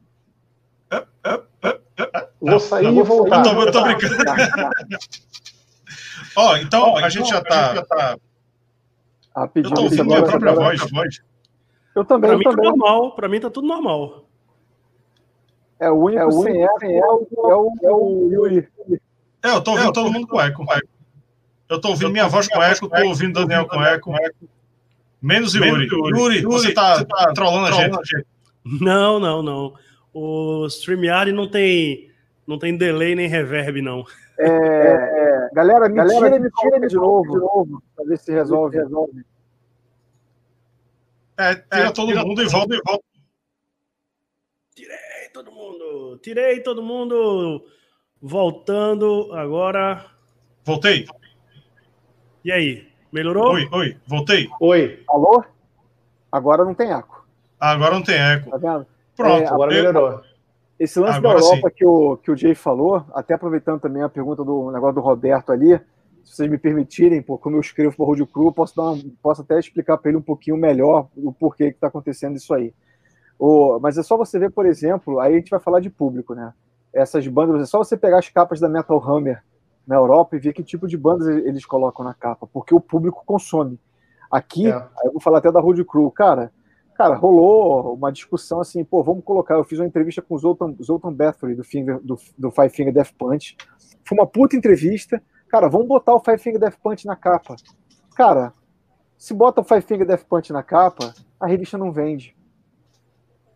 Porque as pessoas querem ver o Iron Maiden na capa, querem ver o Nightwish na capa, sabe? Querem ver. Botar o Deep Purple na capa, como rolou esse ano, foi uma ousadia. O Deep Purple foi uma ousadia sabe? Várias vezes teve, porra, sabe, material, material assim, excelente de bandas que não são é, frequentes em, em, em, destaque e tudo mais, que acabou, elas não entram na capa, porque, cara, se botar, o público não compra. E, Rafael, o, o Roberto, o lance da Road Crew, na verdade, o problema de distribuição, vocês me permitem, Yuri e Rafael, poder falar isso? Claro. Ela, ela ficou de, ela, ela vai voltar a ser mensal a partir de 2021, a edição de janeiro já, de janeiro já está pronta, já foi para gráfico, já, tão, já a pessoa já está trabalhando de fevereiro já, é, não posso dizer o que é, obviamente, mas é, ela primeiro que ela ficou bimestral por causa da pandemia. A edição do Testament foi extremamente afetada por causa da pandemia. É, as bancas de jornal fechadas, foi no auge que a gente estava fazendo mais ou menos um, uma quarentena, era uma meia quarentena no Brasil, né? Mas muita, muita coisa fechada, a revista não teve bancas, e depois tem o lance da, da, da Dinap, que é a distribuidora, que ela tem o monopólio de distribuição de publicações no Brasil, ela é de, da editora Abril. É, a editora Abril ela entrou com pedido de recuperação judicial, entrou com pedido de falência, foi comprada por uma empresa é, gringa. E, cara, a Dinap teve uma reestruturação e chegou um momento durante a pandemia que ela passou a distribuir apenas os títulos da editora Abril. Então, é isso o restante. Então, cara, você vai fazer o quê? A Road Crew teve um crescimento de 70% na venda online. É isso que está segurando aí. E, Cristiano, a crítica à Road Crew é exatamente essa, cara. Falta de vontade não tem. Mas o público não compra, cara. Infelizmente, o público não compra. É difícil você fazer. Você, a gente não está na Europa que pode arriscar e botar é, o Mexuga na capa, botar o Godira na capa, sabe? É. Que as pessoas vão comprar. Não vão comprar, cara elas querem as mesmas bandas de sempre. Tem que torcer para o Maiden lançar disco todo ano, Nightwish lançar disco todo ano, o Avantage lançar disco todo ano, o Blind Guardian lançar disco todo ano, porque são essas bandas que vendem. Infelizmente, nesse caso, a culpa é, é, é, é do público, cara. É, vai por mim. Isso é uma discussão que, pô, eu escrevo para a revista vai fazer oito anos, isso rola direto. Por isso que eu acho legal esse, esse papel que a gente acaba fazendo nos canais da gente e outros tantos aí que a gente conhece, Alma Hard, é, Metal Junk Box, é de, de, educar mesmo as pessoas a, a, quererem desenvolver sua própria curiosidade para conhecer materiais de bandas novas, entendeu? Poxa, isso é fundamental. É isso que vai fazer com que a coisa sobreviva. Senão, daqui a um tempo, vai estar todo mundo dentro de casa vendo DVD do Iron Maiden porque os caras morreram. é isso aí. E falando em bandas novas, ah. a gente está chegando aqui quase à meia-noite de uma segunda-feira, né? E e o nosso o, não batemos ponto aqui no canal, né? Então eu acho que a gente já pode uh, encerrar o nosso centésimo episódio do podcast e nossa live de final de ano com perspectivas para o futuro, né? Que tal? Uh, digamos que uh, que tal apostas para o futuro, né? Vamos terminar de uma forma otimista, né? Que bandas vocês veem aí com potencial de, de crescer e de surpreender uh, aí no, no cenário da, da música pesada? Eu começo, eu começo já com a minha favorita do power metal, que é a canadense Unleashed Ashers, que para mim, eu, eu, não entendo porque essa banda não, não, não tá na, entre, entre as maiores. Para mim, é o destaque do, do, do Power Metal. E, eu destaco também nossos amigos do Maastricht aqui no Brasil, que eles estão fazendo um trabalho foda. O, o Expresso da Vita Solari é maravilhoso, maravilhoso, maravilhoso, maravilhoso. E tipo, você pensa, eita, poxa, o Iron Maiden fez o Book of Souls, tá mais ou menos, o Deep Purple, não sei o quê. O, caralho, o Maestrick fez o, o, Expresso da Vida Solar, e porra, caralho, né? Tá, tá, tá chorando aí porque os medalhões estão fazendo coisa que presta. Olha o Maestrick aqui, porra. Né, enfim, eu vou destacar esses dois. A canadense é, Unleashed Ashers, que fez um trabalho foda e continua fazendo, lançou um disco esse ano e nossos amigos aqui do Maastricht, de aqui do interior de São Paulo, aqui não, né? Lá no interior de São Paulo, e que vão lançar em 2021 o Expresso de la Vita Lunare. Aí, Quem ó, destaca o... mais alguma coisa aí, para finalizar a nossa live? O, Ale, o Alex, desculpa, Rafael, curiosamente, ele falou de três bandas que deveriam ser, poderiam ser capa na Road Crew: Blues Pills, Lucifer e o Night Flare Orchestra. Alex, é, eu entrevistei, na, na próxima edição está sendo a minha entrevista com, com a Ellen Larson, do Bruce Pills, que eu entrevistei, eu falei meia hora com ela, falei meia hora com o Zachary, que era o baixista, agora é o guitarrista da banda. Cara, puta material, dava fácil, fácil, seis, cinco, seis, sete páginas para colocar na capa da revista. Não entrou exatamente por isso. E olha que é uma banda que, cara, é lançada no Brasil pela Shinigami, Nuclear Blast, mesmo assim, é, não vende. O Night Flarox é a mesma coisa, cara. Eu já entrevistei só, só pelo Night, Night Flarox três vezes o Bjorn Street. A última ainda nem saiu na revista ainda, mas não vai ser capa porque não vende, cara. Ainda mais o Night Flare Orchestra, que é uma banda que, felizmente, uma galera com, uma, com a mente mais aberta curtiu e tudo mais. Ah, cara, eu conheço muita gente que não ouve porque é a OR. Os caras os cara do Art Enemy, do Soroka fazendo a OR, fazendo música meio disco. Que merda, não sei uhum. mais o que. Cara, infelizmente, é isso, velho. Não rola, cara. Não rola. É... Desculpa, eu, eu acabei falando. Aproveita e já emenda então, Daniel. Vamos lá. É, eu vou aproveitar o gancho que o Rafael deu do Maestrick. É, eu, vou, eu, vou, eu vou puxar minha aposta, minha, minha lista para bandas nacionais. Primeiro eu vou falar, cara, do Electric Mob, que lançou o primeiro álbum cheio agora, tinha um EP antes, do Band de Curitiba, que é uma banda estupidamente boa cara, é, os garotos assim muito do bem. O Ben Ur, um baita guitarrista, o Renan Zonta é um vocalista inacreditavelmente bom. Ouçam o disco. É, eu gostaria de falar também, vou indicar aqui uma banda chamada Alquimia, é uma banda nova de horror metal. Escutem essa banda, porque você, você olha você pensa que os caras são black metal, por causa do visual. Cara, é um, é um heavy metal com power, com, com hard rock, com um monte de coisa que faz uma parada muito interessante. O visual dos caras é maneiro. Eu queria muito ver um show desses caras. É, eu estou usando a camisa de outra banda aqui que eu indico com vontade, que é o Afront, uma banda aqui do Rio de Janeiro que está no segundo disco, está trabalhando no terceiro pro ano que vem. O Marcelo me confidenciou. Cara, uma das melhores coisas de trash death metal que o Brasil é, pode fazer. E por último, uma banda lá de Sorocaba, que é o Worshipper, que lançou Baron, que, cara, já entrou fácil entre os melhores discos de heavy metal, é, sabe, que você pode ouvir feito por uma banda brasileira. E são bandas novas, então acho que essas bandas podem dar muito o que falar aí, chegar num pé de destaque que a Nervosa chegou hoje, por exemplo. E eu não vou falar da Six Nine Crash, não, porque vai parecer que eu tô babando o ovo do Jay, cara, mas, pô, esse cara aqui é talentoso pra cacete. É, Dei merecia, dinheiro pro Daniel antes. É, mas merecia, a banda merecia mais. Antes, antes, antes, antes do Jay virar um amigo mesmo e ter resenhando, eu fiz resenha do disco, entrevistei ele para Road Crew e elogiando. Então não é, não é, papo, não, é, papo, furado, não.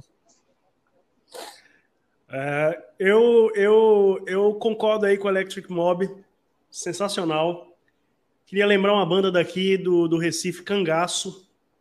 Cangaço que a gente ensaiava no mesmo estúdio aqui no Recife, enquanto eu estava com minha banda numa sala, eles estavam na outra sala no mesmo horário. E às vezes a gente parava, dava aquele intervalo no meio do ensaio e ficava né, dando uma olhada lá no, no ensaio da Cangaço. Os caras são fodas, uma puta banda. Não sei se vocês conhecem. Não, mas vou procurar, vou correr atrás. Cangaço, Cangaço é do caralho. E é, vou seguir o relator aí, Rafael. Unleashed de Ashes também acho do caralho. E é uma banda que deveria ter mais, mais reconhecimento. Reconhecimento. É. Rafael, o Unleashed de Ashes é power metal, power metal ou é power metal, power metal? É power, é power metal, power metal, espadinhas e escudos e e Vikings então, e Vikings Dragão, do espaço e tudo mais. Eu vou, Ele tem... eu vou decepcioná-lo, mas eu não, não, vou ouvir, não. é, você também não é muito minha praia. Não, tudo bem. Se, se, não, se não é a não. praia, não adianta nem ir. Eles estão com a sonoridade bem, nesse, nesse recente, 2020, bem anos 80, bem com muito teclados e tá, tá com tá com um clima bem bem anos 80 mesmo. Tem alguma referência e... que você possa dar de Rhapsody, deve ser igual Rhapsody, Daniel. Não, é, não, Rhapsody eu acho insuportável. Mas tem alguma Velho, é, ela te, tem um, a, é uma vocalista mulher, um vocal feminino, que ela canta muito, mas não, não é aquela cantora lírica. Ela, ela é uma mulher com vocal um pouco mais grave, mas ainda power. Né? E tem, tem uma, uma cara de metal tradicional anos 80 puxando pro, pro power metal, assim, é uma coisa que no o disco Apex chega a lembrar Iron Maiden em alguns momentos e enfim com algumas coisas contemporâneas Gamma Ray. é aquela coisa Gamma Ray é, né? eles, elas, eles pegam o que, o, o que teve de melhor ali e colocam tudo na mesma sonoridade, mas é power metal, espadinha, disco conceitual, né? É, quem não então... curtir, quem não curtir, não curte. Gamma Ray, o Gamma Ray eu ainda escudo por uma questão sentimental, né? O Kai Hansen, é o Walls of Jericho, os Keeper of Seven Keys fizeram parte da minha formação. Quem curte Halloween, quem curte Halloween vai curtir Unleashed the Ashes. Eu, eu, eu, é uma das poucas bandas de power metal que eu gosto, que eu sou fã e tenho tudo. É o Halloween. Pronto. Bom. Eu acho que dá para definir assim: quem curte Halloween vai curtir com certeza. Então eu, eu, eu, eu, vou te dar, eu, eu vou te dar essa, essa moral aí, eu vou conferir e depois eu te falo se eu gostei ou não. Pronto, escute você o escuta, Apex. Você escuta aí meu nome, Daniel, depois você me conta. escute o Apex, o disco Apex. Se, se gostar, escute o Abis, que é de 2020. E aí, Jay, quais são suas indicações de, de bandas para o futuro, suas apostas? Minhas apostas para o futuro também vou seguir os meus amigos aí do, do da mesa, né? Vou falar da Electric Mob, que eu acho que eles já estão é, produzindo material novo aí, acredito que deva vir coisas bem interessantes aí, e para vê-los ao vivo também. E também estou muito curioso, eu tenho certeza que vai ser assim, certeiro tiro a dupla Nervosa e Cripta, que também eu acho que isso aí vai ser um arraso, ambas as bandas. E com certeza, em algum momento, o Nergal vai fazer alguma coisa do caralho, seja com, com, com o trabalho solo dele ou com o Behemoth, porque para mim ele é o cara mais relevante do metal atual. E eu, a expectativa final é eu também que estou querendo finalmente lançar mais um disco aí esse ano. Então é começar a escrever, porque se assim, confesso que durante essa pandemia, durante vários momentos eu tentei me animar para isso, não consegui achar inspiração para isso, mas assim, eu acho que agora é momento de olhar para frente, então a minha expectativa também é trabalhar na minha própria música. Pô, Isso o aí. e o Rafael me deixaram com sede, cara. Os dois tomaram a golada ao mesmo tempo. deixaram com vontade. Ó, eu vou adiantar para vocês aqui, ó. Ah, é, mas, pô, mas tá com a caneca que deixa esconder, né? Se tu não gostar que é água, eu vou pensar que é cerveja. É, cara, o disco novo da Nervosa é bom para cacete. Eu posso, e posso quem fez a arte foi um amigo nosso, aqui Bacana. de Recife. Legal. Alcides Burn, um dos maiores designers do segmento de metal do mundo. Isso. Nosso amigo aqui. Bacana. Nosso amigo aqui de Recife. Temos, e... temos entrevista com ele aqui no canal, inclusive. Temos entrevista com ele no canal. Vou, vou, vou, conferir, porque ele botou a mão dele, a arte dele, num disco que, cara, que porrada linda que tá o disco novo da Nervosa, cara. Que coisa linda, que coisa linda. É, a, a galera da cripta aí, a Fernanda e a Luana, vão ter que é, correr atrás aí para poder fazer alguma coisa. Eu acredito que vai também. Eu também curioso para ouvir a cripta, não começaram a gravar ainda, mas, cara, o time da Nervosa tá sensacional. Acrescento aí também Escrota, que é uma banda muito, muito boa. Vocês devem conhecer, né? Pô, cara, eu conheço de nome e tô com muita vontade de escutar, porque eu só ouço falar bem da Escrota, cara. Tocou aqui no Abril pro Rock e depois do show, ele, elas. Quer dizer, são duas meninas. Enfim, é, colocaram os merchandise aqui para vender no Abril pro Rock. Vendeu tudo. Vendeu. É, é, o, o que eles venderam de merchandising cobriu, foi mais alto do que o cachê do show. É, agradou tanto que todo mundo comprou tudo.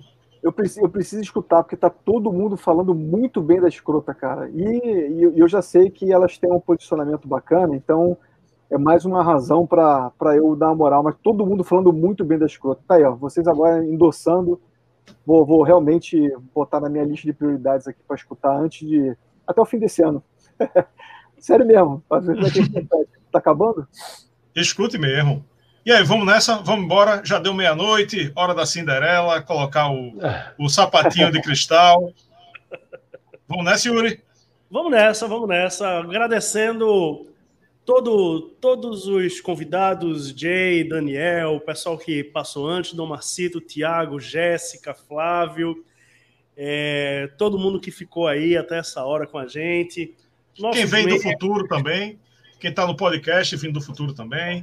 É isso, quem, assiste, quem vai assistir a reprise, que não pôde estar com a gente hoje, mas vai assistir a reprise depois.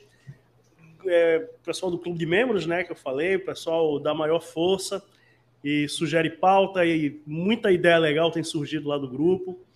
É, e é isso que 2021 seja melhor que 2020, né?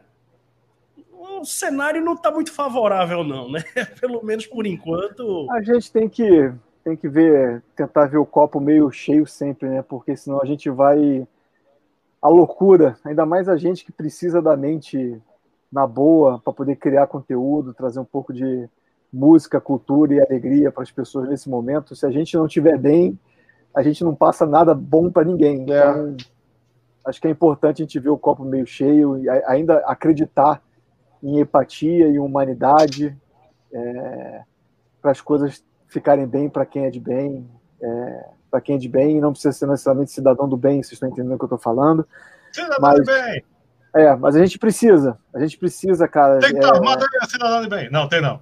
O, o, Jay, o Jay fala uma coisa sempre, o Jay fala uma coisa importante, ele falou para mim isso uma vez, a gente conversa bastante, que a gente começando a cuidar da nossa bolha, assim, ao nosso redor, a gente já começa a fazer alguma coisa que de repente isso vai espalhando, sabe? Então a gente precisa fazer isso realmente para que 2021 seja um ano menos pesado e que as coisas se é. resolvam o mais rápido possível.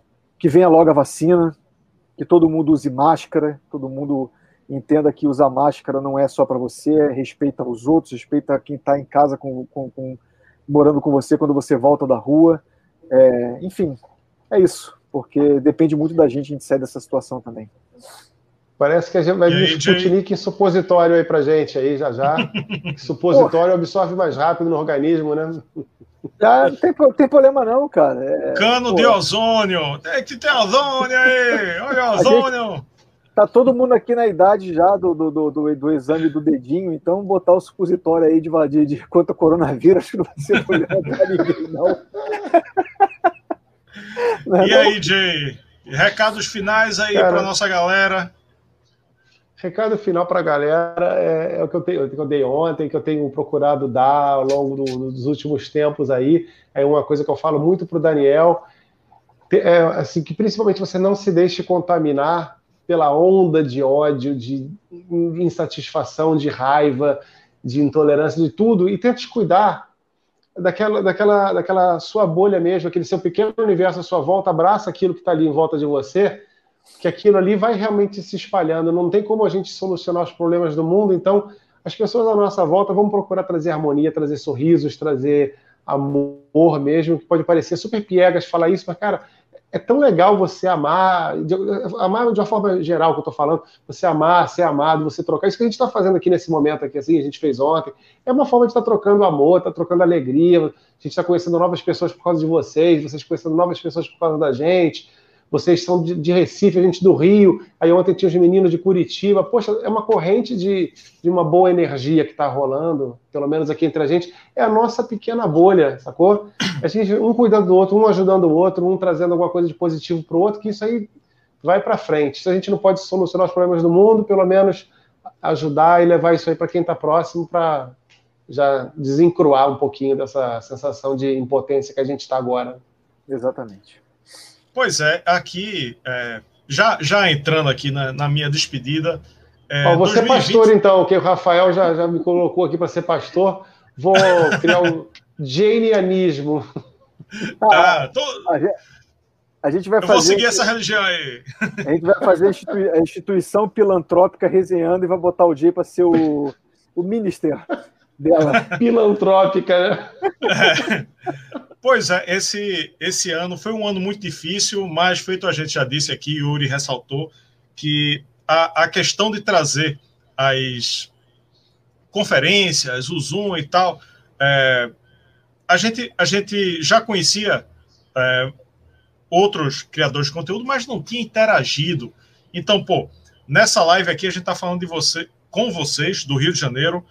Uh, a gente se conectou ao mesmo tempo, a gente está em Recife eu e Yuri. A gente se conectou com Jéssica Capellini, que está numa cidade chamada Leme, no interior de São Paulo, ao mesmo tempo com Flávio Bandeira, de Porto Alegre, no Rio Grande do Sul. Depois com Domarcito. Domarcito é do Rio de Janeiro também? Acho que é de São Paulo. É, São Paulo, é São Paulo. E ele é de São Paulo, juntamente com o Tiago, que é de Recife, mas está em João Pessoa. Então, João Pessoa, que é um bairro de Recife, como vocês sabem. É, não, tô brincando. João Pessoa é um lugar, é um lugar muito próximo aqui, uma cidade Rafael, irmã. Isso é, inside, isso é inside joke. Quem não assistiu a live do Resenha Inside joke.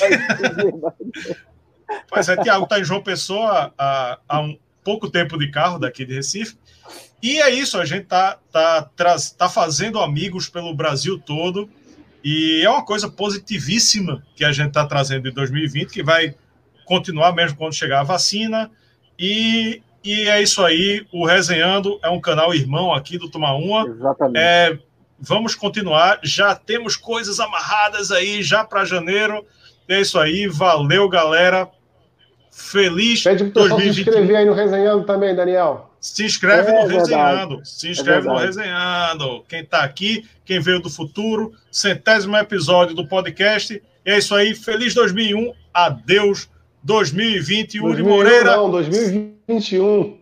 2021, é isso aí, toda vez eu confundo. 2021. Não, se for voltar para 2001, vai ser melhor do que 2020, melhor do que 2021 vai ser. É, então... só teve o World Trade Center, mas é 2021. É, pois, é, pois é, mas aqui, a gente falando aqui no Brasil, vai ser melhor, né? Então... É isso aí. Valeu, galera. Yuri Moreira, seus recados finais. Não, não tenho muito, não tenho muito mais o que dizer, não. Assina embaixo de tudo que vocês disseram. É isso. É, como eu falei lá no início, a gente fez uma live no final do ano passado é, de, de, retrospectiva e a gente estava comemorando que a gente tinha chegado aos 5 mil inscritos no canal e a gente está encerrando 2020 com um pouco mais de 12.100. É, então, assim, é, é o, o maior presente assim para o canal, né? O, o, reconhecimento do trabalho que a gente fez, né? Que a gente teve principalmente durante esse ano e essa questão da pandemia, essa questão do, do, do, da conferência, como o Rafael bem lembrou, né? A gente começou a fazer esses crossovers, essas, esses momentos aí com vocês, com o Domarcito, com, com outros criadores de conteúdo. E reforçar isso para o ano que vem. Né? A gente já anunciou, vamos fazer um vídeo sobre o Savatage lá para o Resenhando. Rafael vai fazer um vídeo, outro vídeo com o Daniel aqui para o canal. Eu e o Jay, alguma. Esse aí do Savatage eu não vou nem assistir. Também, né? Como é, como é, Jay? Esse do Savatage eu não vou nem assistir. É, pois é, mas é, é isso, é isso. Então, na raça a gente continua, na raça a gente tenta tenta fazer, né, espalhar a palavra do rock, do metal, da boa música, né, tentar trazer aqui sempre a gente fala do Iron Maiden, a gente fala do Metallica, vamos falar muito do Saba agora, mas eventualmente a gente também traz bandas novas, bandas underground, a gente trouxe muita banda daqui, né, bandas daqui de, de, de Pernambuco, fizemos entrevista, Rafael entrevistou muita gente aqui para o canal, e é isso, tenta mostrar essa galera. A audiência nem sempre é boa, na verdade, normalmente não é boa quando a gente não fala dos medalhões, mas a gente acha que sim, é importante trazer sim, essa é. galera, é importante mostrar o que está sendo feito, né, fora dessa esfera de, de dinossauros e etc e tal. E é isso aí, devagarzinho a gente vai espalhando a palavra. É, e o importante nisso aí, com essa união entre quem produz conteúdo e faz isso aí que o Yuri falou, que o mais legal, né, que de repente se não fosse a pandemia, a gente não teria tido essa oportunidade através de lives, de gravações via videoconferência e tudo mais. Então, é algo positivo que a gente leva dessa, dessa de tudo que está acontecendo para 2021. É exatamente essa união, esse alto astral, essa vibração boa para levar da gente para essa galera. Isso é bacana. A pedidos, então. É isso aí. É. Jay, encerra aí, Jay. A pedido do pessoal aqui. Acho que eu vou, eu vou, eu vou, eu vou, eu vou fazer tipo Cid Moreira. Vou, vou fazer é, Ave Maria aqui, botar um copinho d'água para encerrar a live, a gente reza alguma coisa, fala alguma coisa. Vou me programar para isso agora. É, Jay, Ave então a, a, palavra de Nosso Senhor Paul Stanley. Então a palavra de Nosso Senhor Paul Stanley para vocês irem dormir e refletirem é Paul Stanley é nosso pastor e nada nos faltará. Exatamente. Valeu, pessoal. Boa noite. Até a próxima. Tchau. Valeu. Tchau, 2020.